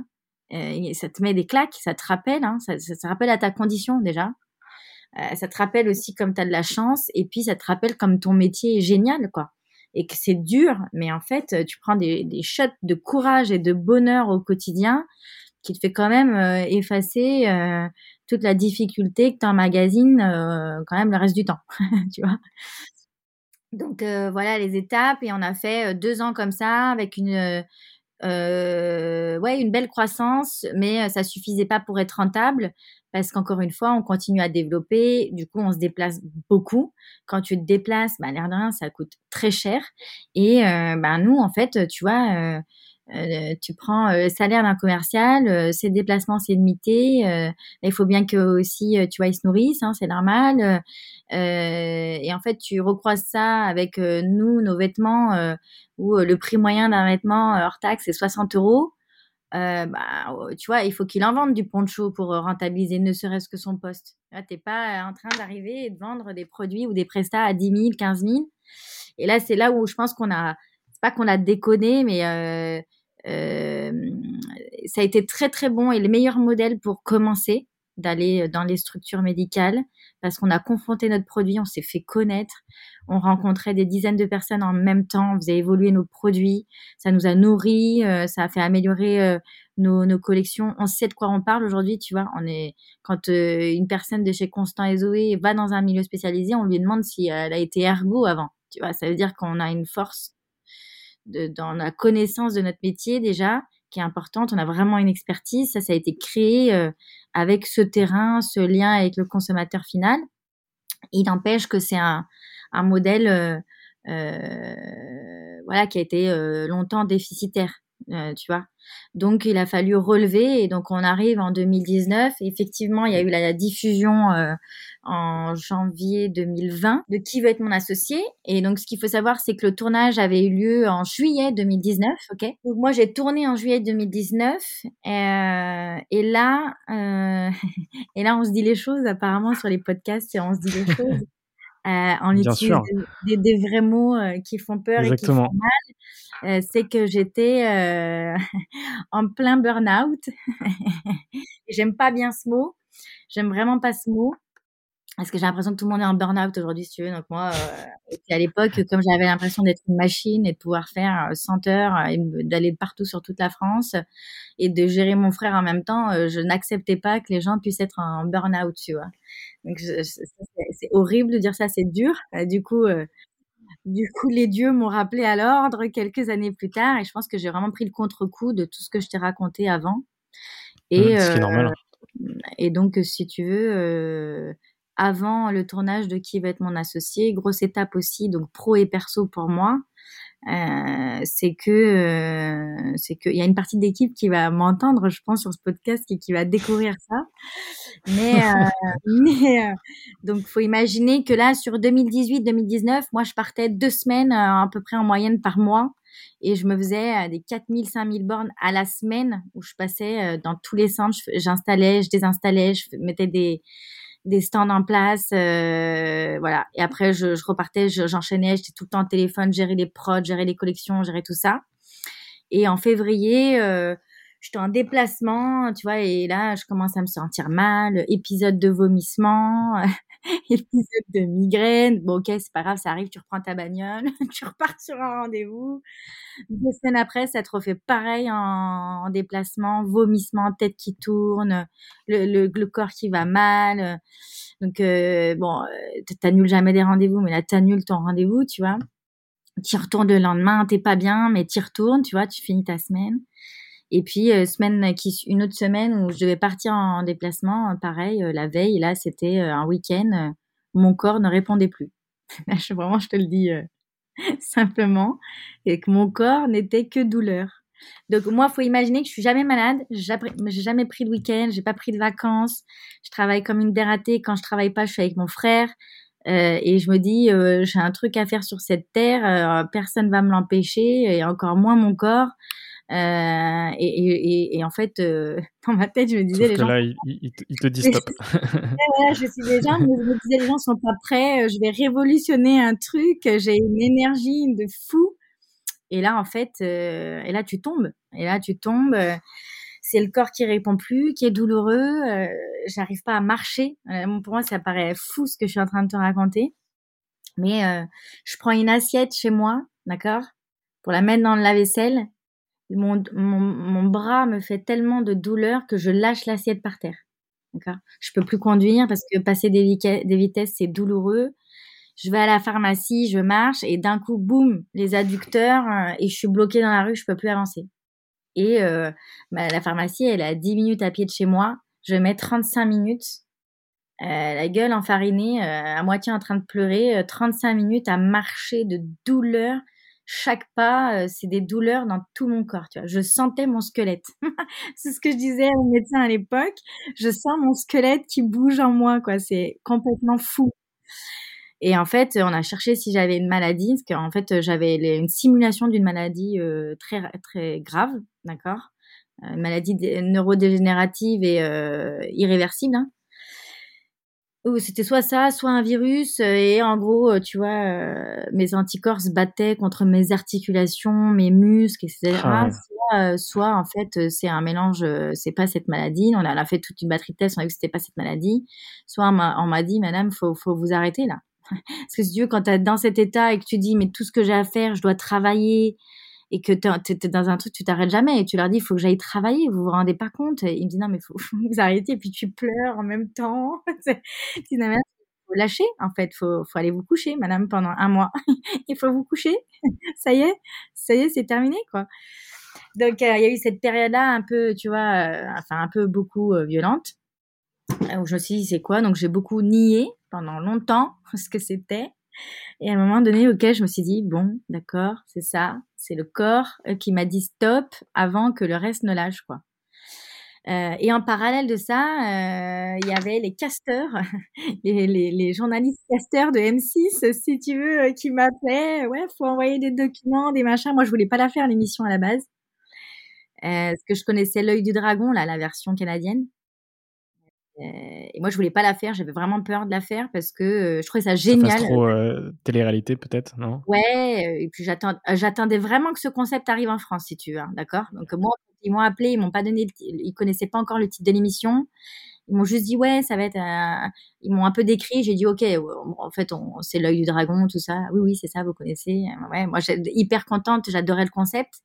Euh, hyper conscience, euh, conscience, consciente, pardon, euh, des freins un peu en France à mettre, tu vois, à la télé un programme comme celui-ci à une heure de grande écoute. et en même temps, moi, je me suis dit moi, euh, je, vais aller défendre un projet devant des investisseurs, euh, euh, devant, au-delà des investisseurs, devant des millions de personnes, euh, probablement qui connaissent pas ce que c'est une levée de fonds, euh, qui savent pas ce que c'est. Bah, tu sais qu'il y a des gens qui savent pas ce que c'est une TVA, tu vois, quand c'est très flou pour eux la TVA, tu vois. Euh, mais c'est comme ça, c'est pas, pas grave. je pense qu'il y a un problème d'éducation au début, mais d'éducation euh, scolaire, hein, d'apprentissage. Mais... Parce que l'entrepreneuriat est un marché de niche et effectivement l'émission est dédiée au grand public, donc forcément. Euh, Exactement. Je me suis dit comment ils vont arriver à vulgariser ça? Et puis en plus, toi, je vais arriver, je vais dire ah bah oui, moi je m'appelle Sarah, j'ai créé une entreprise qui fait des vêtements pour les personnes en situation de handicap. Et aujourd'hui, je viens lever au moins 500 000 euros. Moi, je me suis dit les familles là. qui savent pas ce que c'est une levée de fonds, qui savent pas ce que c'est, à quoi va servir cet argent, qui comprennent pas que on perd euh, chaque année 100 000 euros, tu vois quand elles n'ont pas cette, toute cette dimension et cette compréhension, moi j'avais peur qu'on se dise ah ouais non mais elle elle arrive euh, sous couvert de son frère euh, qui a un handicap, elle s'en met plein les fouilles. Bon, je, te, je, te, je te parle un peu, euh, tu vois, brut de décoffrage, mais j'ai vraiment peur de ça. Et moi, je me souviens, les casteurs au téléphone, je leur avais dit, je leur avais dit, non, mais moi, en fait, euh, c'est pas mon meilleur pâtissier, là. Moi, je, je, moi, je viens, je viens, je rate mon gâteau, c'est pas grave. Je rentre chez moi, c'est pas grave. D'accord? Je dis, moi, là, je viens, les investisseurs, euh, ils me critiquent, euh, ou je me prends une sale communication en retour, etc. sur les réseaux sociaux. Mais je rentre, déjà, c'est ma vie, c'est ma famille, et c'est mes salariés et mes actionnaires. Tu vois, on n'est pas seul là. Donc, euh, moi, j'avais vraiment cette crainte. Donc après, ils m'ont dit, bah, faites quand même les dossiers, euh, et vous, vous pourrez vous retirer du processus à la dernière minute. Tant que vous n'avez rien signé, de toute façon, on peut toujours, c'est vrai. Donc moi, je me suis dit, bon, moi j'étais arrêtée à ce moment-là, si tu veux, ils le savaient pas évidemment. Hein. j'étais arrêtée à ce moment-là, à moitié dans mon lit, à moitié en train de faire mon dossier euh, pour M6 et envoyer du, fat argument. et je passais les étapes, tu vois. Je me disais, si je passe les étapes, je me dis, j'envoie, tu vois, tu avais plusieurs étapes. À chaque étape, je disais, bah, si, euh, tu vois, si je suis pas retenue, c'est que ça devait pas se faire. Voilà. Et si on est retenu, bah, je réfléchirais vraiment à ce moment-là. Donc euh, ça passait, ça passait, ça passait. J'en parlais autour de moi. On a fait un conseil strat aussi autour de ça. Euh, tu vois, est-ce qu'il faut le faire, machin? Et au final, on s'est dit, bah go, on va y aller, quoi. Et, euh, c'était parti. Et je suis allée faire ce tournage. Je pense qu'au niveau de confiance, à ce moment-là, j'étais au plus bas dans toute l'histoire de ma carrière et de ma vie sortais de quelque chose qui était fou. Moi qui croyais que j'étais Wonder Woman et que j'étais une machine, si tu veux, je m'étais pris une claque là où en gros euh, j'étais un être humain comme les autres, voire plus fragile et et euh, qui s'est ramassé quoi, tu vois. Et donc euh, et il fallait que j'assume parce que je voulais pas raconter tout ça. Et il fallait que je leur explique pourquoi on a perdu tant d'années pendant quatre ans, parce qu'en fait, il y a eu l'épisode avec mon frère, puis après c'est moi. Et en même temps, tu dois dire aux gens, mais quand même, suivez-moi. Je ne suis pas un chat noir, suivez-moi quand même. Tu vois être, euh, être, transparente, mais sans trop en dire, euh, de peur de, tu vois, effectivement, de ne pas convaincre finalement. Exactement, c'est ça. Et donc moi, je me suis dit, euh, je veux être quand même hyper transparente. et pareil, tu vois, sur ma marge, les levées de fonds, toute la partie financière, c'est pareil. J'avais très peur de dire à la télé nos niveaux de marge, parce que de la même façon, on fait un produit sur un secteur où aujourd'hui, ben finalement, euh, économie et handicap, euh, euh, voilà, ça, ça, marche. Il faut que ça marche, mais ça marche pas encore beaucoup. Ça, ça relève souvent de l'associatif. Euh, J'avais peur de la perception, tu vois. Et, et moi, la chaîne me disait, mais en fait, quand vous allez sur le plateau, vous dites ce que vous voulez. Si vous voulez pas dire certains éléments, euh, bah, vous les dites pas en fait si vous avez peur que ce soit passé à la télé. Et je leur dis oui, d'accord, mais moi, je me présente à des investisseurs, je me mets à leur place. Si quelqu'un en face de moi veut euh, que je mette des billes, mais qui fait de la rétention d'informations pour quelque motif que ce soit, il y a un problème, ça marche pas en fait. Je dis, vous, vous comprenez bien ce que vous me proposez, c'est pas possible en fait. Si j'y vais, j'y vais, je dis tout en fait, je me dévoile. Donc, euh, donc c'est pour ça que c'était un peu compliqué, mais en vrai, c'était une super expérience. Et puis, en plus, euh, je pense que nous, on a eu une chance quand même incroyable, c'est que ça aboutit sur euh, l'investissement de, Delphine André. Et des cinq investisseurs, des cinq investisseurs. Ah oui, des cinq investisseurs, effectivement. Non, les cinq ont investi, les cinq ont bien investi aujourd'hui, ont investi plus que ce que euh, j'étais venue euh, chercher le jour même. Et puis, j'ai eu des super retours, il y a eu beaucoup d'émotions. Et puis après la diffusion aussi, ça a été incroyable. vraiment, ce qui s'est passé après la diffusion, ça a été incroyable. Ok. Moi, c'est vraiment là que, que je t'ai découvert et que j'ai découvert le projet et que j'ai découvert cette problématique autour de, l'habillage de personnes en situation de handicap. Est-ce que tu peux me raconter un peu le tournage? C'est une heure de, tournage justement euh, sur place. Euh, et après, ils, font des, ils font du montage et, ils sortent euh, quelques minutes de, ce, de cette heure. Oui, alors c'est vrai que tu vois, c'est hyper shorté. Donc les gens souvent se disaient Non, mais attends, c'est du bullshit. on lève pas des fonds sur 15 minutes de presta, tu vois. Donc, euh, ce qu'il faut savoir, c'est que dans l'organisation, moi, j'étais toute la journée euh, sur euh, le plateau. On passait à 16 heures. Enfin, moi, je passais, je dis on encore, tu vois, mais je passais à 16 heures.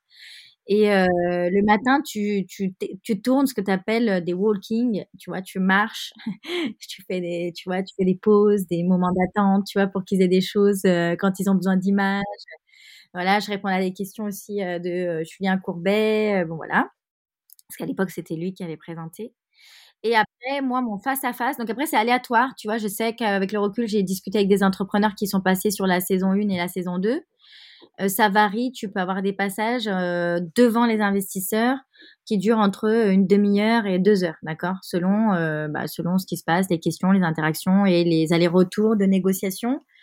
Moi, le, le le, la confrontation a duré une heure et demie et tu vois à la télé ça, a duré 20 euh, minutes avec le reportage euh, mm. euh, ils ont dû mettre 10-15 minutes de mon passage vraiment sur plateau alors qu'on a été j'ai été une heure et demie en face à face été broyé dans tous les sens comme dans la vraie vie. Parce que moi du coup j'avais déjà fait une levée de fonds avec d'autres investisseurs. Je peux te dire que ils gardent ce qu'ils veulent garder pour la télé etc mais euh, toutes les questions, je suis passée sur toutes les questions que tu peux passer. La marge, euh, ton niveau de rentabilité, à quel moment ton point mort, euh, ta valeur de stock actuelle, pourquoi elle est si élevée, ton, enfin, ton, ton, chiffrage de R&D, ta population sur ton marché, tes projections, les possibilités de sortie, tu vois, tous ces sujets-là, ils ont été traités. mais par contre, on va dire, j'allais dire avec bienveillance, c'est sûr, et parfois vraiment quand même euh, ça n'a pas été trop trop montré. Ils vont, ils vont, ils vont te chercher euh, ah, oui, oui, assez loin, ah ce qui est normal. ouais, ouais, et puis du coup dans l'épisode, à un moment on dit, on, voit Eric euh, qui dit, on vous, comment il dit, on vous challenge, on voit que vous, savez répondre, mais tu vois, il dit on vous challenge quelque chose comme ça mais parce que vraiment, il m'avait froissé en off, on le voit pas, sur des questions euh, où on est vraiment, on a été dans la confrontation, notamment avec Marc Vanov. Mais euh, c'était, génial, c'était vraiment génial. Mais ça te prend une énergie de fou. En plus, euh, voilà, Delphine a été hyper émue. moi, je suis partie, j'ai pleuré. En plus, si tu veux, moi, j'étais dans un état où je pleurais tous les deux jours hein, depuis six mois. Donc là, moi, il m'en fallait peu. Il le savait pas, mais, mais moi, je suis partie aussi. Donc, euh, ça a été hyper fort, euh, ça a été hyper intense. Mais euh, punaise, encore une fois, tu vois, encore une fois, je suis sortie à la fois remplie de bonheur en me disant, tu vois, punaise, il, nous arrive encore quelque chose d'incroyable et des gens nous soutiennent encore. donc, ce qu'on est en train de faire, on le fait bien et il faut qu'on le fasse, tu vois. Et à la fois, je suis sortie éreintée, épuisée, mais la conclusion, c'est que j'étais encore au bon endroit, au bon moment. Tu vois, il n'y a, pas de, pas de doute. Et donc, euh, et donc les cinq investissent, donc Eric Larchevêque, euh, Delphine André, Marc Vaneuve, euh, et les deux derniers c'était Catherine Barba, ah oui, tu m'as dit qui Tu m'as dit. Et Marc Simon. Marc Van ok, ouais, très bien. Et en termes de visibilité, qu'est-ce que ça t'a apporté au moment de la diffusion Est-ce que ça t'a permis de, gagner en croissance et de gagner en, en, clientèle finalement sur Ouais. Alors déjà en visibilité, tu vois, la question c'est énorme. Là, tu vois la force de frappe quand même. une chaîne de télé. Une chaîne de télé comme M6 à 21h. Et encore, tu es sur un programme peu connu qui venait d'être lancé. Nous, c'était le premier épisode, puis on est arrivé hyper tardivement. On était le dernier à passer de la soirée, 23h, 23h30. Euh, mais déjà, euh, tu vois, rien qu'en visibilité sur le site. Donc nous, à l'époque, on avait un site tout pourri, euh, tellement obsolète et vieux qu'on pouvait même pas le foutre sur un serveur pour qu'il tienne, tu vois. Donc on avait fait une landing page avec un truc, euh, des photos. Vous êtes tellement au cas où, c'était dit au cas où, vous êtes tellement malentendu. en gros, le site a planté. C'est pas qu'il avait planté. Hein. Nous, on l'avait fait tomber le site tout seul. Oui. et on avait mis Vous la bien fait. Parce qu'on savait que ça allait, tu vois. Vous avez bien fait. voilà. Et on a dit, euh, si vous voulez recevoir un bon d'achat ou je ne sais quoi, euh, mettez votre mail. Tu vois. En gros, c'était ça. Pour au moins récupérer de la donnée tant que possible, parce qu'on avait vraiment un site nul. Tu vois, c'est, comme je te disais, euh, c'était pas euh, notre axe de développement prioritaire. On n'avait pas mis de moyens là-dessus. On avait laissé vivoter notre site qui avait été construit euh, sur du Ruby on Rails en 2015. Donc, si tu veux, le truc, c'était l'horreur. Donc, c'était vraiment l'horreur. On pouvait plus toucher le code, plus rien. Donc, on a fait ça. Le soir même, on a eu plus de 2000 mails qui sont tombés sur les 20 minutes. D'accord? Donc, les gens, 2000 mails, c'est-à-dire que tu chopes 2000 euh, mail leads. Euh. qualifié parce que tu disais que c'était pour avoir un bon d'achat, tu vois? C'est pas pour euh, t'amuser avec nous. si tu veux un bon d'achat, c'est que potentiellement tu vas acheter, tu vois? Euh, voilà. Et, et à l'époque, on avait, euh, mais je pense qu'on avait, si on avait une centaine de visites par jour sur le site, c'était le bout du monde. ou par mois, je sais même pas. Et là, le soir même, euh, le soir même, on a eu 22 ou 25 000 visiteurs uniques et on a eu un pic Vraiment, ce qu'on avait, c'était assez dingue. On s'était tous réunis, ma famille, l'équipe, euh, mes potes, dans des beaux locaux avec un projo, etc. Et on regardait l'émission et tu avais euh, Google Analytics là en direct euh, devant nous avec, tu vois, les visites en ligne. Et on a eu un pic de 10 ou 12 000 visiteurs uniques, tu vois, à la seconde. Donc déjà, tu as énormément de curieux, c'est sûr, ça te donne la visibilité. Et après, sur le mois de janvier, le mois de, oui, de janvier 2020, c'était 55 000 visiteurs. Et après, on a, en gros, on a multiplié de toute façon par rapport à ce qu'on faisait, je crois, fois 10 le nombre de visiteurs qui restait, qui est resté de manière durable euh, mensuellement sur notre site. Et euh, surtout, euh, tu vois, à l'époque, je sais plus, on devait être 5 ou 4, 5, 4 dans l'équipe, peut-être 4. Et un peu naïvement, la semaine avant la diffusion, j'avais dit, bon, on va tous euh, se reformer au produit, parce que tu vois, tu avais deux personnes qui n'étaient pas forcément sur le produit, tu qu'une personne qui était vraiment en front avec le client par téléphone, etc. On va, tous euh, se, tu vois, euh, se recalibrer un peu correctement là sur le produit, comment on répond au client, comment on répond au cas où, d'accord? Ah bah, ah bah j'étais mignonne moi avec ma petite stratégie avec cette personne dans le bureau. On s'est pris une avalanche, mais je peux te dire que ah. on a mis, on a, on a répondu en mai, on n'avait pas fini de répondre. Il faut vraiment imaginer que à partir du soir même, d'accord, on avait un mail entrant, je pense vraiment un mail entrant toutes les minutes et ça déroulait. Et ça a duré 48 heures, ça. Donc, en fait, pendant 72 heures, j'ai dit à tout le monde, stop, on répond à rien. Parce qu'en fait, la boîte, elle, euh, tu vois, il fallait qu'on s'organise, sinon on allait rater. Tu commences à répondre, tu sais plus à qui t'as répondu, etc. Et puis, je te parle de la boîte mail, hein. mais après, du coup, tu as euh, LinkedIn Constant et Zoé, LinkedIn Sarah, euh, Twitter Constant et Zoé, Twitter Sarah, Insta Sarah, Insta Constant et Zoé, Facebook pareil. Donc, le, travers de notre société, c'est que, ben, en fait, les, les, t'as as un nombre de canaux de communication, c'est génial, hein. Mais alors, euh, du coup, c'est diffus dans tous les sens. Et donc, en fait, on a coupé, on a tout coupé pendant 72 heures. On a fait euh, des catégories, tu vois, euh, proposition de dons, proposition d'investisseurs, candidature pour job, clients, centre spécialisé, magasin, revendeur, tu vois, on s'est et on a dit toi tu fais ça, toi tu fais ça, toi tu fais ça, on s'est organisé après et et on a mis un temps fou euh, à répondre à tout le monde. Et puis, je pense qu'on a, on n'a pas réussi à répondre à tout le monde, très clairement. Ouais, donc là, vraiment, à, ce moment-là, la visibilité explose. et, et, deux mois après, eh bien, on arrive sur la pandémie qu'on connaît tous. et du coup, tu en as parlé rapidement, mais j'aimerais un peu connaître l'impact que cette pandémie a eu sur, sur ton business. Ouais, donc avant le confinement, enfin avant le Covid, avant le confinement, on faisait, on générait à peu près 75% de nos ventes, pour pas dire plus, en présentiel dans les structures médicales. Donc le confinement, je crois que c'était le 17 mars, d'accord? Mmh. Il me semble. Le 4 mars, je, moi, je, suis marquée par le 4 mars. Les téléphones ont sonné et les agendas des commerciaux ont été annulés. Parce qu'en fait, euh, dans euh, les centres... Ils avaient déjà les infos. exact. Ils avaient des, ils avaient des, des notes internes qui venaient euh, des agences de la santé, etc., agences régionales de la santé. et ils disaient, ça y est. et les centres qui nous accueillaient encore, on signait euh, soit des décharges, soit on a une prise de température, euh, soit on donnait nos coordonnées au cas où pour qu'ils nous recontactent, euh, voilà. Ou alors on arrivait, on se pointait, ils disaient ah ben non, on peut pas vous recevoir, on a reçu des directives, ça y est, ça va tomber sur. Donc moi je savais le 17 mars, je crois que c'était un lundi ou un mardi, en interne, la, semaine d'avant, euh, nous, on a dit, OK, on avait eu les infos par nos centres, euh, globalement, qui se tramait vraiment quelque chose. Puis on avait l'exemple avec l'Italie, hein, où on se disait euh, au départ, c'est incroyable ce qui se passe. Puis après, on a vite compris que ça allait nous arriver. Et donc, nous, on avait, la semaine d'avant, c'était organisé en se disant, ça y est, la semaine prochaine, à mon avis, on va pas revenir au bureau. Donc, donc le 4 mars, là, tous les, agendas, voilà, donc chômage partiel, on arrête tout on venait de recruter des gens. Euh, en plus, tu vois, avec euh, la visibilité qu'on avait pris, euh, avait prise pour, enfin, post émission M6, on avait hyper capitalisé. On avait pas mal de rendez-vous, même des centres qu'on n'arrivait pas à convaincre depuis des années. Ils nous ont dit bon, allez, ok, on a bien envie que vous veniez nous voir, etc. Donc tout ça s'effondre.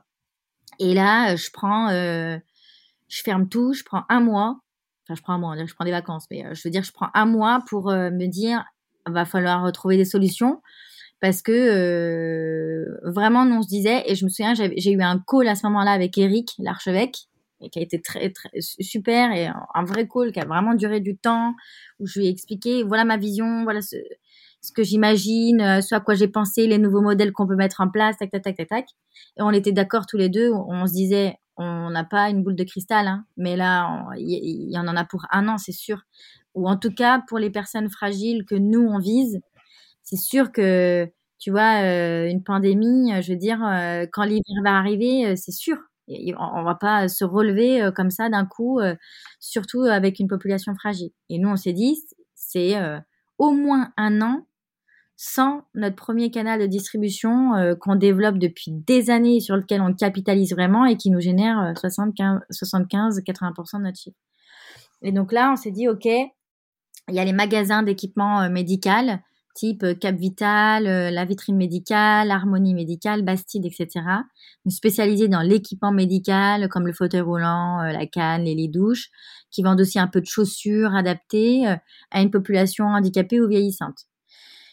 Ça, c'était un levier de croissance qu'on allait actionner une fois qu'on allait, on avait quadrillé la France et qu'on était bien présent dans les centres euh, spécialisés. Tu vois, c'était vraiment une euh, projection sur nos axes stratégiques. Et on s'est dit, bon, on va accélérer là-dessus parce que ce sont des magasins en plus qui restent ouverts. C'est des produits essentiels et qui restent ouverts en période de confinement. Et donc, euh, j'avais une commerciale terrain, Lina, qui était mes yeux terrain et moi qui étais un peu euh, la mano et le cerveau, euh, en gros, qui réfléchit par rapport à tout ce qu'elle me fait comme retour. moi, j'ai constitué une offre, parce que là, on changeait complètement. Hein. On s'adressait à du B2B, des magasins qui vendent pas du textile, qui connaissent pas nos produits, euh, qu'il faut à qui il faut faciliter la tâche, parce que gérer des tailles, euh, gérer des machins, des couleurs, ils vont pas vouloir, sur des petits prix, avec des petites marges. voilà, il fallait vraiment tester la proposition.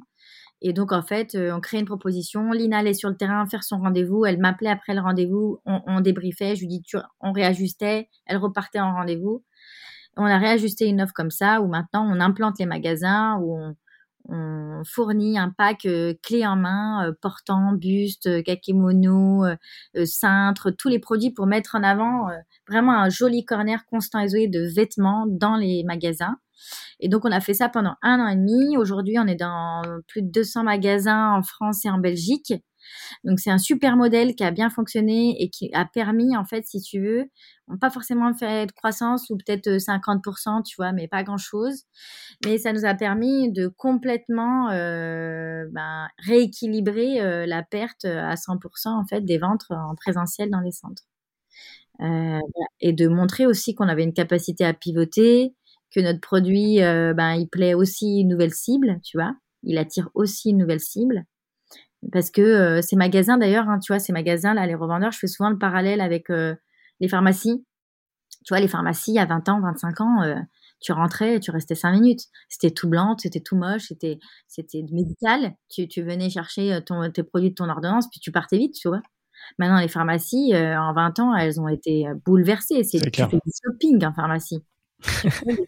non, mais tout est fait pour que tu achètes beaucoup plus de choses que tu n'avais pas prévu d'acheter que ce qu'il y a sur ton, ordonnance. C'est les pharmacies aujourd'hui. C'est euh, donc euh, et je pense qu'il y a un travail qui doit être opéré, qui va s'opérer dans ces magasins là spécialisés pour les personnes en situation de handicap ou toutes les personnes dépendantes, seniors, pas forcément handicapées, parce que c'est des magasins qui ont aussi besoin un peu de redorer leur blason, de permettre l'achat plaisir, de pas faire que du de l'achat, tu vois, lourd, tu vois, de, de, produits euh, nécessaires et et lourd, qui te rappelle un peu à ta condition.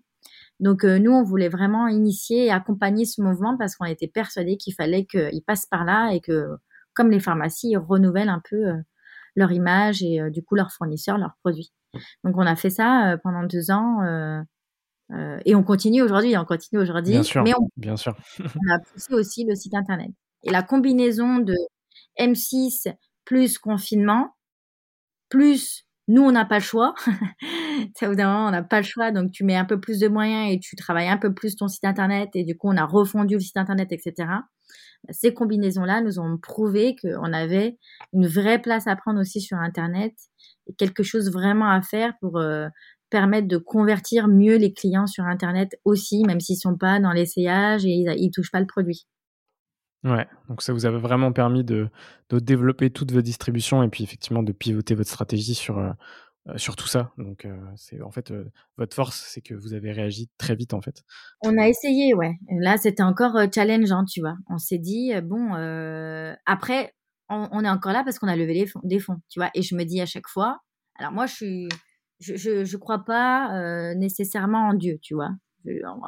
Pas parler religion, mais je ne crois pas en Dieu. Je, je crois peut-être en une force euh, suprême, tu vois. Je crois en la bonne étoile. Je crois en le karma, d'accord? Et moi, là, à chaque fois, je me dis, punaise, mais mais la bonne étoile, parce qu'on on n'aurait pas levé des fonds. Nous, on a on a signé notre. Faut vraiment imaginer qu'on a signé notre levée de fonds en décembre euh, 2019. Et là, on avait 11 euh, actionnaires autour de la table. Euh, et j'ai pas lâché, tout prenait du temps, les cabinets l'avocat, les allers-retours, les trucs, les bidules. Euh, t'as les fêtes, donc ton mois de décembre il est plus court. Euh, ça nous avait proposé de reporter la date à janvier, tu vois, mais mais mais que mais mais quelle chance, tu vois. On a tout bouclé en décembre, on avait l'argent, les fonds, et bien sûr c'était pas fait pour subir une crise, mais heureusement parce qu'on serait plus là aujourd'hui. Et donc, je me suis vraiment dit, quelle bonne étoile. Et en fait, je me suis dit, punaise, j'ai encore, on m'offre encore cette chance. Euh, faut l'exploiter, quoi. Faut, faut, faut encore trouver des solutions. Donc, euh, bon, bah, tu te refais des nœuds dans la tête, mais tu te dis, euh, encore une fois, si on devait euh, arrêter et si ça devait pas fonctionner, pense qu'on aurait eu des alertes encore avant. Donc, il fallait trouver absolument un modèle. On n'avait pas de raison de ne pas trouver de modèle. Voilà. Ouais. Et puis, je je suis convaincu qu'effectivement, je, suis convaincu effectivement qu'à certains moments, il y a des, un peu un alignement des planètes hein, qui fait que euh, ça, crée de, effectivement de, des bonnes ondes autour du projet et, c'est cool. Euh, et puis, euh, pour rajouter rapidement, vous avez aussi été mis en avant une nouvelle fois dans la saison 2, un peu en mode que sont-ils devenus, si je dis pas de bêtises? ça, ça, ça, vous a aussi apporté à, de, à nouveau de, de la visibilité?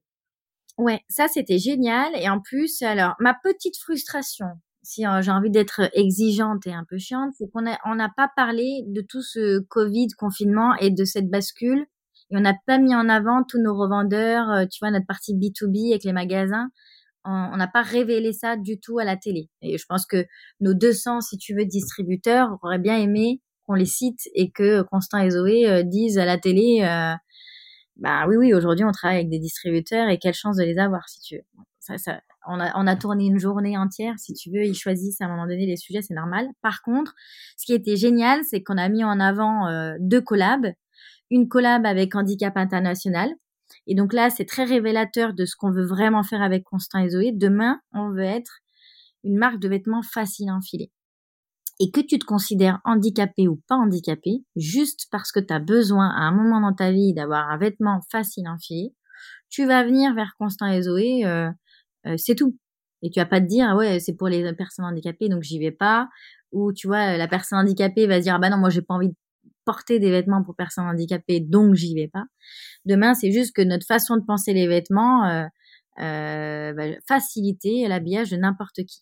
Et en fait, on a fait une collab avec euh, Handicap International où on a créé un suite qui est ergonomique, qui est facile à enfiler pour les personnes qui ont du mal à s'habiller toutes seules et pour les personnes qui sont très très dépendantes et qui sont très raides, d'accord? Donc le suite il est facile vraiment à enfiler. Mais quand tu le portes, tu te rends pas du tout compte qu'il est facile à enfiler. Et notamment, bah, sur euh, le plateau, euh, c'est Eric euh, et Marc qui le portent. Tu vois, il est hyper stylé. et la collab était hyper forte aussi avec Handicap International parce qu'on reversait quasiment l'intégralité de notre marge. On le fait encore aujourd'hui, d'ailleurs, sur notre site, c'est toujours en distribution. Mais on vend le suite et on reverse 20 euros à Handicap International.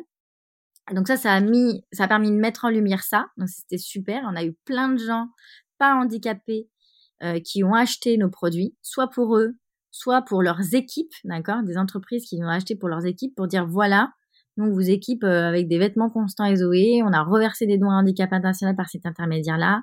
C'est une boîte euh, canon qui va améliorer le quotidien des personnes handicapées. et si tout le monde porte le vêtement, bah, c'est génial. Au moins, il n'y a, a, plus de stigmatisation, tu vois. Et on a parlé de cette collab et rapidement, on n'en a pas parlé, mais on l'a vu. Aujourd'hui, on récupère des cuirs euh, qui nous ont été donnés par euh, Louis Vuitton. Donc ça, pareil, c'est post-première diffusion de M6. Louis Vuitton nous a appelé, euh, comment on peut nous, vous aider, etc.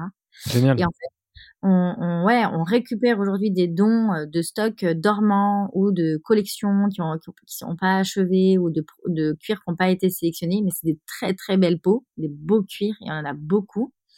Ils nous les donnent au lieu de euh, les brûler ou les solder sur les marchés, etc. Et généralement, la grosse partie, malheureusement, c'est brûlé.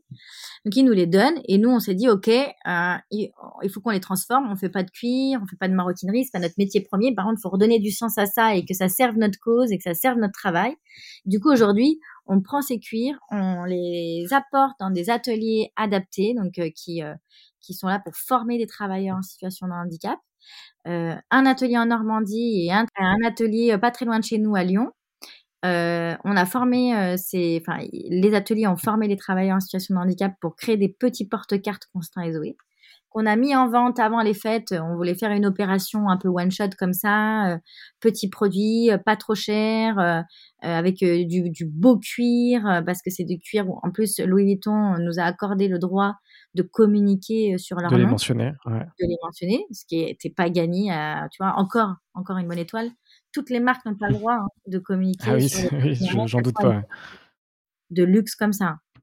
Donc là, encore une fois, tu vois, dis, c'est quelle chance qu'on puisse le, dire et le révéler, tu vois. Et, euh, et ça a super bien marché. Du coup, on a reconduit ça. Et maintenant, en fait, euh, euh, ce sont des entreprises qui nous achètent en quantité ces porte-cartes pour leurs clients, leurs collaborateurs, leurs fournisseurs. On leur propose aussi la personnalisation. Donc, tu vois, tu peux mettre au marquage à chaud, logoter ton entreprise pour l'offrir. Et en fait, donc maintenant, Constant SE, on a vraiment deux activités principales. C'est faciliter, tu vois, les deux missions, c'est vraiment de faciliter le quotidien des personnes handicapées avec des vêtements ergonomiques. Et à côté de ça, c'est vraiment changer le regard et créer un mouvement ultra positif et solidaire autour du handicap en disant, bah, en fait, il faut que tout le monde, bah, qu'on se perde, hein, mais il faut que tout le monde utilise des produits ou consomme des produits textiles ergonomiques ou porte-cartes marketés euh, Constant et Zoé et handicap et, et, travaille euh, la parole, en tout cas, donne de, la voix aux en situation de handicap. Et, ça, on le fait euh, grâce à, tu vois, cette action, cette activité de cadeau d'affaires engagés. Voilà. Donc, le deuxième passage sur M6, c'est vraiment super parce que ça a décanté ça. Tu vois, on a vraiment répondu euh, à la demande. En fait, suite à euh, l'émission M6, on s'est rendu compte qu'il y avait une vraie demande de la part des entreprises là-dessus et que ça pouvait clairement servir notre euh, mission principale. Et, pour conclure sur cette deuxième partie sur Constant et Zoé, on a vu effectivement toute l'histoire de, cette aventure, on a vu les différentes étapes, on a vu qui veut être mon associé, on a vu l'impact de la pandémie. Est-ce que tu peux me donner quelques chiffres sur Constant et Zoé? Alors, je veux, veux pas ta marge, hein, mais des chiffres euh, dans le sens euh, combien de personnes chez Constant et Zoé aujourd'hui, euh, combien de, vêtements vendus, tu vois, c'est plutôt ces choses-là. Alors, combien de personnes chez Constant Zoé? Bah, Donc là, on est passé de 12 à 6. Ok. dans, les grandes étapes encore, on a pris des grandes décisions, tu vois, qui font mal en tant que chef d'entreprise, mais que t'as pas, que pas le choix euh, de prendre. Donc, euh, on est six aujourd'hui chez Constant mais on est heureux et ça, c'est important. Euh, on a 10 actionnaires aujourd'hui. On a, je crois, levé au total, peut-être depuis le début, un million, un million cinq. voilà. On a développé une quarantaine de modèles euh, ergonomiques qui ont été euh, déclinés dans des couleurs euh, différentes, des tailles différentes. depuis qu'on existe, combien de produits on a vendus? J'ai envie de dire 20 000, je crois. 15 000 ou 20 000 produits vendus. Et aujourd'hui, on a à peu près 6 000 clients, ouais, dont 200 distributeurs, mais sinon, c'est 6 000 clients à peu près. Euh, voilà, c'est pas mal, non? Comme euh, je t'ai donné pas mal de chiffres, Très très bien. non non, c'est très bien. euh, et puis quels sont les objectifs futurs, même si t'en si, si en as déjà euh, t'en, as déjà évoqué? Ouais, les objectifs euh, futurs, bah, c'est de trouver notre modèle rentable. c'est d'être rentable. la plupart des startups. Voilà. à un moment donné, je pense qu'il faut rappeler la priorité tu vois, on l'oublie. Bien sûr.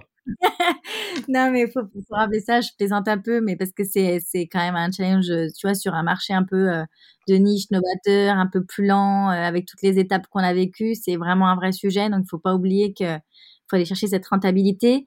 Euh, surtout, on a vraiment envie de donner de la, de la visibilité, de la voix à notre secteur, et ça, ça passe par notre première activité, le vêtement facile à enfiler. Donc, on, est en train de développer de nouveaux produits, des nouvelles collections. Et là, on, a vraiment hâte parce qu'on va sortir des collections euh, qui ont vraiment du style, tu vois. Donc, de se rapprocher de la mode, c'est vraiment important.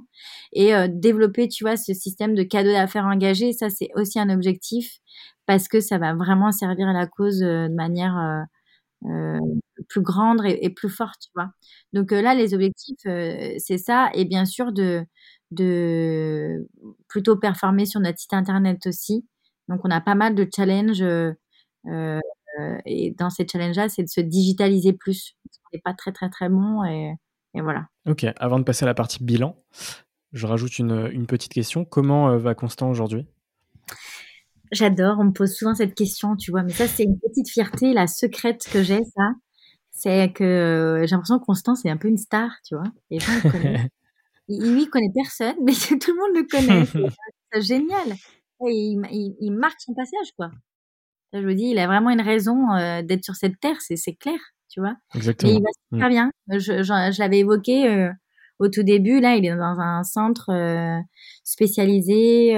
qui prend soin de lui. Qui prend soin de lui, qui prend, prend soin de tout le monde. voilà, il est bien, tu vois. Il chantonne. Quand je le il rigole non, non, il va, il va bien, tu vois. Donc, bien sûr, il y a le handicap, bien sûr, il y a des hauts et des bas, bien sûr, euh, il y a des petits épisodes d'hospitalisation euh, imprévus, mais ça fait partie de notre quotidien. Euh, mais en fait, il va, il va super bien. Donc, lui, quand il va bien, moi, je vais bien et ma mère, elle va bien, donc tu vois. Ouais, tant mieux, super. C'est normal. Pour revenir, euh, enfin pour plutôt démarrer cette partie bilan, qui a deux questions euh, très simples. Euh, quel a été le moment le plus difficile de ton aventure entrepreneuriale, même si potentiellement on en a déjà parlé, et de quoi es-tu la plus fière aujourd'hui? Bah, la, plus fière, je viens de le dire finalement, tu vois, j'arrive à répondre assez vite. sans le savoir, je pense que c'est donner de la voix à mon frère, tu vois, qu'il soit connu. On me demande comment il va, peu importe qui, on me demande toujours comment il va. Tu sais, comme si c'était quelqu'un que j'ai l'impression que tout le monde se sent un peu proche de lui. Bah, et, donc, euh, ça, c'est génial. Et je pense que je, lui ai donné cette voix avec euh, plein d'humilité, mais je pense ça. Donc, euh, ça, je pense. Ouais. Et puis, et puis la, plus, la chose la plus difficile, ouais, bah, la chose la plus difficile, c'est c'est ce que je t'ai dit, quoi. C'est qu'à un moment donné, Ouais, c'est qu'à un moment donné, tu arrives et tu dis, mais super, en fait, euh, je, je, je, me suis perdue, euh, je me suis perdue, quoi. Personnellement, j'ai mis ma vie perso entre parenthèses, j'ai arrêté le sport, je bouffe mal, je fais que travailler, je, je fais que ça. C'est une énorme bêtise. Et puis, tu vois, vraiment, je te le dis avec de l'humour, mais à un moment donné, je me suis dit, j'arrive plus à marcher, j'arrive plus à me lever. Tu vois, rentrer dans ma baignoire pour me doucher, c'était, je, je, faisais des gémissements de douleur, comme je te disais, comme je ressentais mon squelette. Cette phrase est quand même bizarre, mais je la répète. Et tu vois, quand tu fais ça, tu dis bah super, euh, tout ça, euh, je vais finir dans le même centre que mon frère, dans la chambre d'à côté, à mettre des vêtements constants et et bah nickel. Tu vois, tu te dis ça avec un peu d'humour, mais tu te dis ça et tu te dis c'est, tu t'es planté, tu t'es vraiment planté, tu vois? Donc euh, ça, ça a été le plus dur parce qu'en plus, euh, je suis encore en cours de réparation parce que ça fait des dégâts quand même. Ça a quand même fait des dégâts, donc euh, donc je suis en cours de réparation. Mais en même temps, ce que ça t'apporte, c'est de faire attention. Tu vois, aujourd'hui, dès que je repars un peu dans ces travers, hop, je me réaligne. Tu vois, je reprends un rythme sain. Tu vois, j'ai du sport, je fais attention à ce que je mange. L'ordinateur, c'est fini le week-end. Tu vois, là, je sens qu'il faut que je m'impose des rythmes comme ça. Donc, euh, il y a eu un côté vertueux. Et du coup, tu priorises aussi. Donc, tu es un peu plus stratégique peut-être euh, dans ta façon de d'optimiser ton temps. Voilà, tout n'est pas parfait euh, parce que j'ai perdu aussi de l'énergie, mais je pense que c'est clairement ouais, ouais, cette période-là qui me poursuit encore aujourd'hui. Ok, on va pouvoir passer à la partie rencontre, mindset et entrepreneuriat avec trois, trois petites questions. Est-ce que tu peux me parler d'une rencontre qui a marqué ton aventure? Ah ouais, ouais, j'aime bien raconter en plus cette anecdote. Euh, bah, c'est pas que je la raconte, je la raconte beaucoup en off, tu vois. Quand j'interviens devant des étudiants, des choses comme ça. Euh, ça fait écho à la première levée de fonds. Au début de Constant et Zoé, les équipes du groupe Promode, euh, partie mission handicap, RSE et achat, m'avaient contacté pour savoir comment on pouvait travailler ensemble, s'il y avait une collab, etc. D'ailleurs, à l'époque, au départ de Constant et Zoé, Promode nous donnait des matières donc vraiment gratuitement, hein, pour nous permettre euh, de nous battre sur nos coûts de revient parce que on avait des volumes euh, très petits, une force de négociation très faible au niveau des, enfin, face aux fabricants, et du coup pour améliorer nos marges, ils nous donnaient des tissus et on fabriquait dans les tissus euh, fournis par la marque, tu vois, ce qui est génial faut le reconnaître. Et puis, on a fait ça pendant un an et demi, deux ans. Et quand il a fallu que je lève des fonds en 2017, euh, j'ai dit aux équipes, euh, faut que je rencontre euh, le fondateur de Promode. Moi, j'ai un sujet, il faut que je le rencontre. Je peux pas. Euh, donc, j'avais rencontré des dizaines de personnes, des dizaines d'investisseurs, et je me disais, punaise, mais je peux pas boucler ce tour de table sans le rencontrer, tu vois. Donc, j'avais envoyé un dossier, un espèce de pitch deck à son assistant de direction que je relançais, mais elle n'arrivait pas à savoir. Elle lui avait fait passer le dossier, mais elle n'avait pas eu de retour. Elle savait pas s'il l'avait lu. Elle savait pas s'il en avait pris connaissance, s'il était intéressé, pas intéressé. Euh, elle savait pas, ça n'avançait pas, tu vois. Et je me suis dit, c'est pas possible. Faut, c'est, t'as, t'as, t'as une boîte comme Promode qui, t'as les équipes qui sont hyper investies. Ils ont une jolie euh, politique euh, basée sur le handicap. Tu fais une levée de fonds tu dis qui de mieux que euh, quelqu'un euh, qui a créé euh, une entreprise dans le textile avec cette force de frappe en partant de rien, tu vois? Qui de mieux que lui pour nous accompagner? Financièrement certes, mais pour nous accompagner tout court. Et donc, j'ai commencé, tu vois, à faire des recherches et des recherches. Mais mais tu vois, ce, monsieur-là, monsieur Paulet, ça fait partie des anciennes familles euh, du Nord, euh, des grandes fortunes quand même françaises, mais euh, vivons heureux, vivons cachés. C'est ça. C'est pas de l'époque de la digitalisation déjà, mais en plus, c'est une vraie volonté de, de vivre caché et de vivre heureux comme ça. Mais euh, je saurais même pas te dire, mais j'ai cherché, fait des recherches, recherché encore, retombé. Je suis tombée sur un ancien euh, arbre généalogique de la famille polaire. J'espère qu'il entendra jamais ça parce qu'il sait pas. Mais donc je retombe sur, euh, je tombe sur des noms communs. Je me dis mais tiens ça ça doit être peut-être de sa famille. Je me dis ça c'est peut-être ses enfants, ça c'est peut-être sa femme. Puis là je trouve une adresse mais je, vraiment, je saurais même pas, tout était flou et un peu farfelu, mais je tombe sur une adresse où je me dis, tiens, c'est potentiellement l'adresse peut-être de sa femme quelque part ailleurs en France. Mmh. Et je, je, prépare un dossier, d'accord? Je reprends mon pitch deck, je change la page de couve, je mets un courrier, je prépare, je me dis, bon, je laisse dormir 24 heures quand même, mais bon, après, tu sais, le temps, euh, le temps, c'est de l'argent, hein, comme on dit, donc euh, je laisse dormir 24 heures pour quand même être sûr que je suis en train de faire un peu quelque chose de culotté, il peut mal le prendre, tu vois. Et je me dis, bon, allez, de toute façon, on n'a rien sans rien. Au pire, il se passe rien. Au pire, je l'ai jamais rencontré de toute façon. Donc, au pire, il m'apprécie pas pour ce geste. Et au mieux, euh, au mieux, il se passe quelque chose. J'envoie le dossier. Et euh, bon, bah voilà, il se passe des semaines. Deux, trois semaines plus tard, l'assistante de direction euh, euh, m'envoie un mail, Monsieur Paulet veut vous recevoir, euh, quand vous êtes disponible? Ah bah moi je, je dis euh, je suis dans deux jours. Dans une heure Ah bah c'est un, déjà un rendez-vous fournisseur à Lille là-haut tel jour, est-ce qu'il peut me recevoir? Bullshit, c'est pas du tout vrai, mais c'est pas grave, je me dis comme ça, tu vois, ça accélère le truc. Et là je me trouve avec un rendez-vous avec Monsieur Paulet. Ok, et je me dis, j'appelle l'assistante de direction et je dis euh, bon, euh, par contre, euh, je le connais pas du tout, je trouve pas d'infos. c'est quelqu'un qui a l'habitude d'investir. Comment ça, ça fonctionne Bon voilà. Et quel est le dossier qu'il a? Elle me dit comment ça? Je lui dis oui, mais est-ce que vous savez le dossier si c'est le vôtre? Ou j'en ai envoyé un autre dont j'étais un peu flou Elle me dit ah non, je sais pas du tout quel est le dossier qu'il a pris en main. En tout cas, tu vois. Donc je savais pas pourquoi il me proposait un rendez-vous si c'était par rapport à ça ou pas. Et puis, euh, donc j'y vais, je prends mon billet de train, euh, je suis reçue. Et là, franchement, c'est la rencontre. Euh, tu vois, c'est à la fois, je me dis, punaise, je vais rencontrer quand même un mastodonte et quelqu'un qui a fait, qui est parti de pas grand chose pour créer cette belle marque.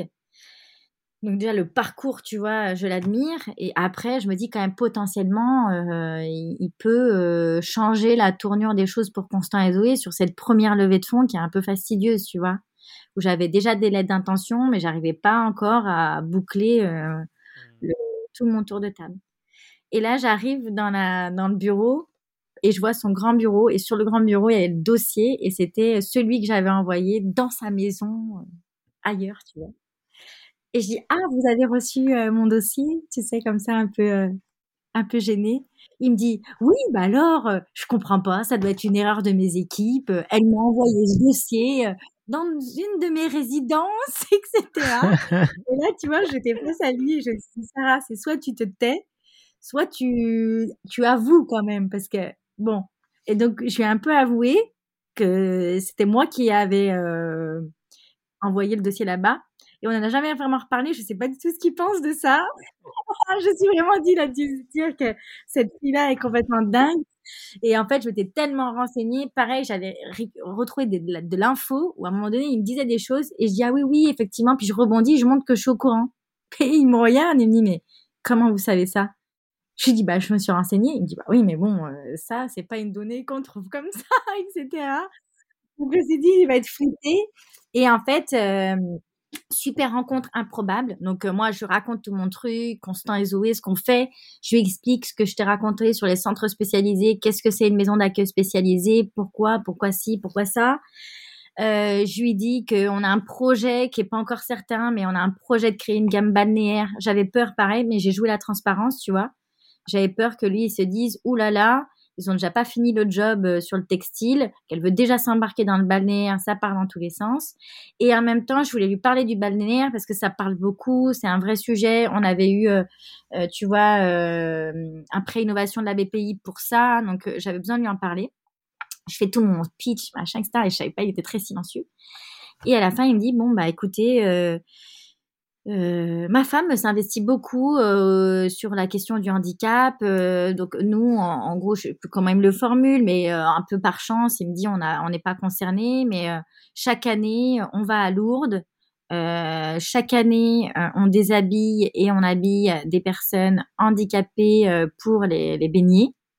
Donc il me dit l'habillage et le maillot de bain, je vois très bien de quoi vous parlez. Donc là je me dis oh, mon étoile m'a fait parler du balnéaire, donc il, comprend. Il me dit euh, moi, je viens d'investir euh, et en fait, euh, j'ai financé l'ouverture d'une maison d'accueil spécialisée là en Belgique, à la frontière, parce que j'ai un ami belge qui voulait créer une structure, qu'on avait déjà une, qui voulait en ouvrir une autre. Donc, j'ai financé l'ouverture de la maison d'accueil spécialisée. Il faut que vous alliez présenter vos produits là-bas. Moi, je lui ai fait tout un laïus. Je lui ai expliqué ce que c'était une maison d'accueil spécialisée, si tu veux, il était un peu au courant. Et donc, à la fin, il me dit, qui c'est qui a fait des lettres d'intention, où vous en êtes? Et il me dit, euh... et là c'est une belle rencontre parce que tout était fort et formidable. Et à la fin, et là tu, tu on peut se dire un peu que j'étais un peu culottée, mais à la fois je me dis, bah c'est ce qui fait que les choses euh, se décantent. Parce qu'à la fin, il me dit, euh, euh, il me dit, bon ben, ok, je vous suis, je vais investir au moins 50 000 euros. Et puis après, on, reparle un petit peu quelques minutes. Puis au moment où je le salue, je lui dis, bah, écoutez, ce que je vous propose, c'est de, vous faites le point, euh, vous revenez vers moi pour me donner votre décision. Euh, et puis, euh, on en rediscute, on avance comme ça. Il me dit, bah non, mais quelle décision? Je vous ai dit, je vais investir 50 000 euros. Et donc, moi, je le regarde et, je lui dis, bah non, vous, vous avez dit au moins 50 000 euros. Et là, il me regarde, il sourit, il me dit, bon, il vous manque combien? Et donc, j'ai dit, moi, il me manque 100 000 euros. Il me dit, bon, bah, c'est simple. Euh, quand est-ce que vous les voulez? Et moi, donc, euh, j'ai dit, donc, on va boucler, on veut boucler le tour de table avant telle date. Euh, et il me dit, bah, écoutez, c'est 50 000 euros. Et si vous me laissez jusqu'à cette date-là, c'est 100 000 euros. Ah, je lui dis, bah, on va trouver le temps. On va, on va faire en sorte de trouver que la tête, la tête soit possible. Et là, si tu veux, je sors et je me dis ah ouais c'est le, le, billet de train le plus rentable de l'histoire de mes billets de train vraiment incroyable il est génial tu vois euh, il m'a appelé la semaine dernière parce que euh, fallait que je vois euh, des, des, des, sujets de valorisation de stock etc etc et, je l'appelle il me rappelle tout de suite tu vois ça, c'est des rencontres incroyables. Tu as fait du gros hacking dans la vraie vie, en fait. C'est incroyable. Avec l'adresse, c'est génial comme histoire. Ah non, mais c'est vraiment et je m'en étais pas rendu compte à l'époque. Oui. Tu sais, c'est en racontant, ou quand je racontais euh, comme ça, parce que je racontais le rendez-vous, et je voyais la réaction des gens, j'avais l'impression que ce que je racontais était complètement euh, lunaire, tu vois. Et je me disais, ah ouais, c'est vraiment quand même une belle anecdote, ça, tu vois. Ouais, c'est clair. C'est une belle rencontre, et euh, après une rencontre, je peux t'en donner une deuxième, mais l'histoire sera beaucoup plus rapide. Ouais, vas-y. Ouais, c'est quand même, c'est pas une, c'est pas au même titre que euh, Monsieur Paulet, mais tu vois, il y a la fameuse rencontre avec Brigitte Macron quand même, qui te marque.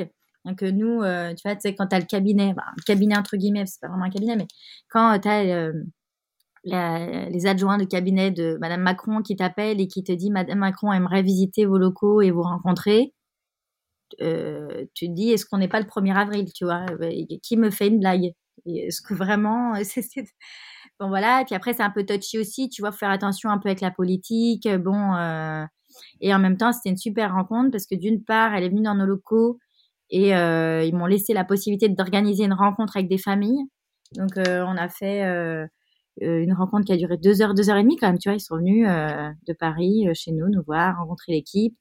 On a passé une heure juste elle et ses deux chefs de cabinet et moi à parler plutôt là entrepreneuriat où je disais, bah voilà, euh, tu vois, les outils, les aides, euh, ce qui a bien fonctionné pour nous, ce qui est vraiment capital et qu'il faut conserver, les choses un, peu, euh, un peu moins bonnes, en tout cas de mon point de vue.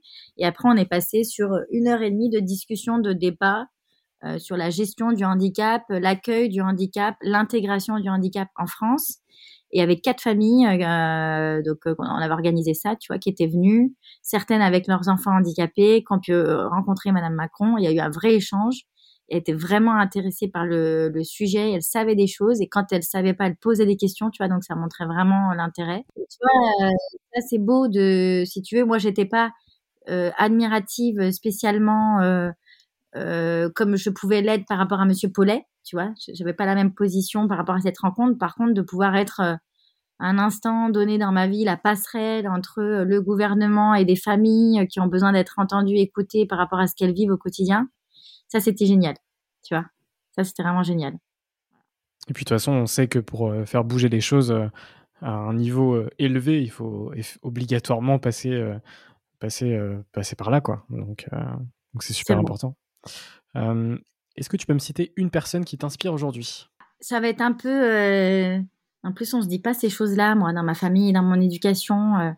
Ça peut paraître un peu bon, bof comme réponse parce qu'on s'attend pas à ça, mais je crois qu'aujourd'hui, un peu avec l'âge, hein, même si je suis jeune, euh, je, je, reconnais beaucoup de qualités en ma mère et elle m'inspire beaucoup en euh, bon, la femme qu'elle est. Euh, elle est combative, elle a vécu des choses vraiment euh, fortes dans sa vie, euh, lourdes, tu vois. Et elle m'inspire et, elle a, et, à la, et à la fois elle me elle me met des alertes, mais sans le faire exprès, c'est-à-dire que je, je vois que je lui ressemble sur des traits de caractère, tu vois. Je vois que je lui ressemble.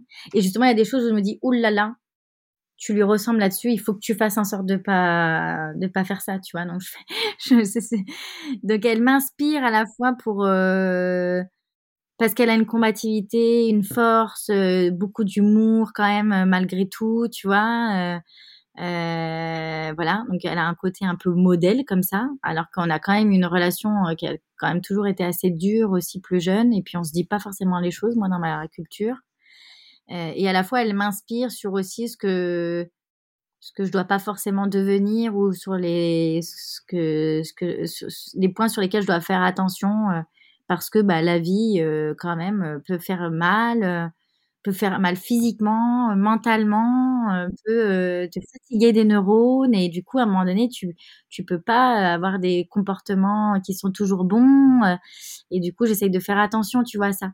Donc je pense que ma réponse c'est ouais c'est ma mère alors que j'ai plein de gens j'aurais pu citer des entrepreneurs des grands chefs d'entreprise et tout mais là j'avais envie j'avais envie de te répondre La dernière question avant de passer à la dernière partie avec les questions rapides, c'est quel conseil donnes-tu aux personnes qui se lancent dans l'entrepreneuriat? Alors moi, je suis très admirative. J'en parlais avec des amis entrepreneurs hier soir. Je suis très admirative euh, des personnes qui créent sans avoir quelque chose qui les anime profondément dans les tripes, tu vois, mais qui créent parce qu'ils sont entrepreneurs et qui, comme tu disais, ils ont choisi d'être entrepreneurs parce qu'ils veulent être entrepreneurs. C'est des âmes d'entrepreneurs. Peu importe ce qu'ils créent, tu vois, ils vont le créer. Moi, j'admire ces personnes parce que comme c'est très dur, je trouve que c'est très dur. Moi, je pense que si j'ai pas quelque chose qui m'anime au plus profondément de moi, euh, ce serait très compliqué, tu vois. Donc, ce que je conseillerais, ce que je dis finalement à chaque fois, c'est que quand tu es sûr, même si tu n'es jamais vraiment sûr, mais quand tu le ressens au plus profond de toi, même si c'est dur, faut rien lâcher, quoi. C'est un combat.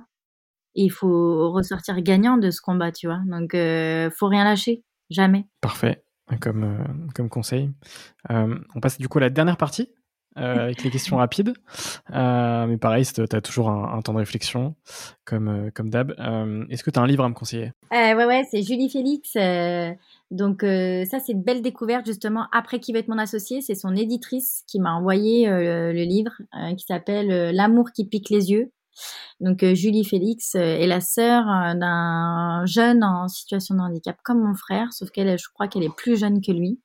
Elle a écrit un super bouquin, vraiment c'est son premier. Euh, euh, et je l'ai lu en, euh, je pense que je l'ai lu en deux heures et je suis passée par toutes les émotions parce que bah bien sûr ça me ça m'anime parce que je me retrouve dans beaucoup de paragraphes hein, évidemment mais parce qu'elle a réussi à trouver le bon équilibre entre parler du handicap et de ce à quoi tu es confronté au quotidien avec euh, justesse, c'est-à-dire que c'est à la fois tu sens toute la lourdeur et peut-être même l'injustice qui peut qui peut être vécue et en même temps c'est raconté avec humour, légèreté, donc tu souris, tu vois.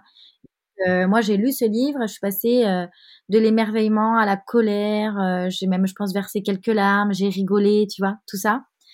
Et c'est un super livre pour ceux qui euh, ont un proche en situation de handicap, mais pour ceux aussi qui euh, aiment juste découvrir des parcours de vie, parce que euh, c'est pas que ça, ça se lit très facilement et ça t'amène dans un univers que tu connais pas forcément, quoi. C'est génial. Bah, je, note la reco.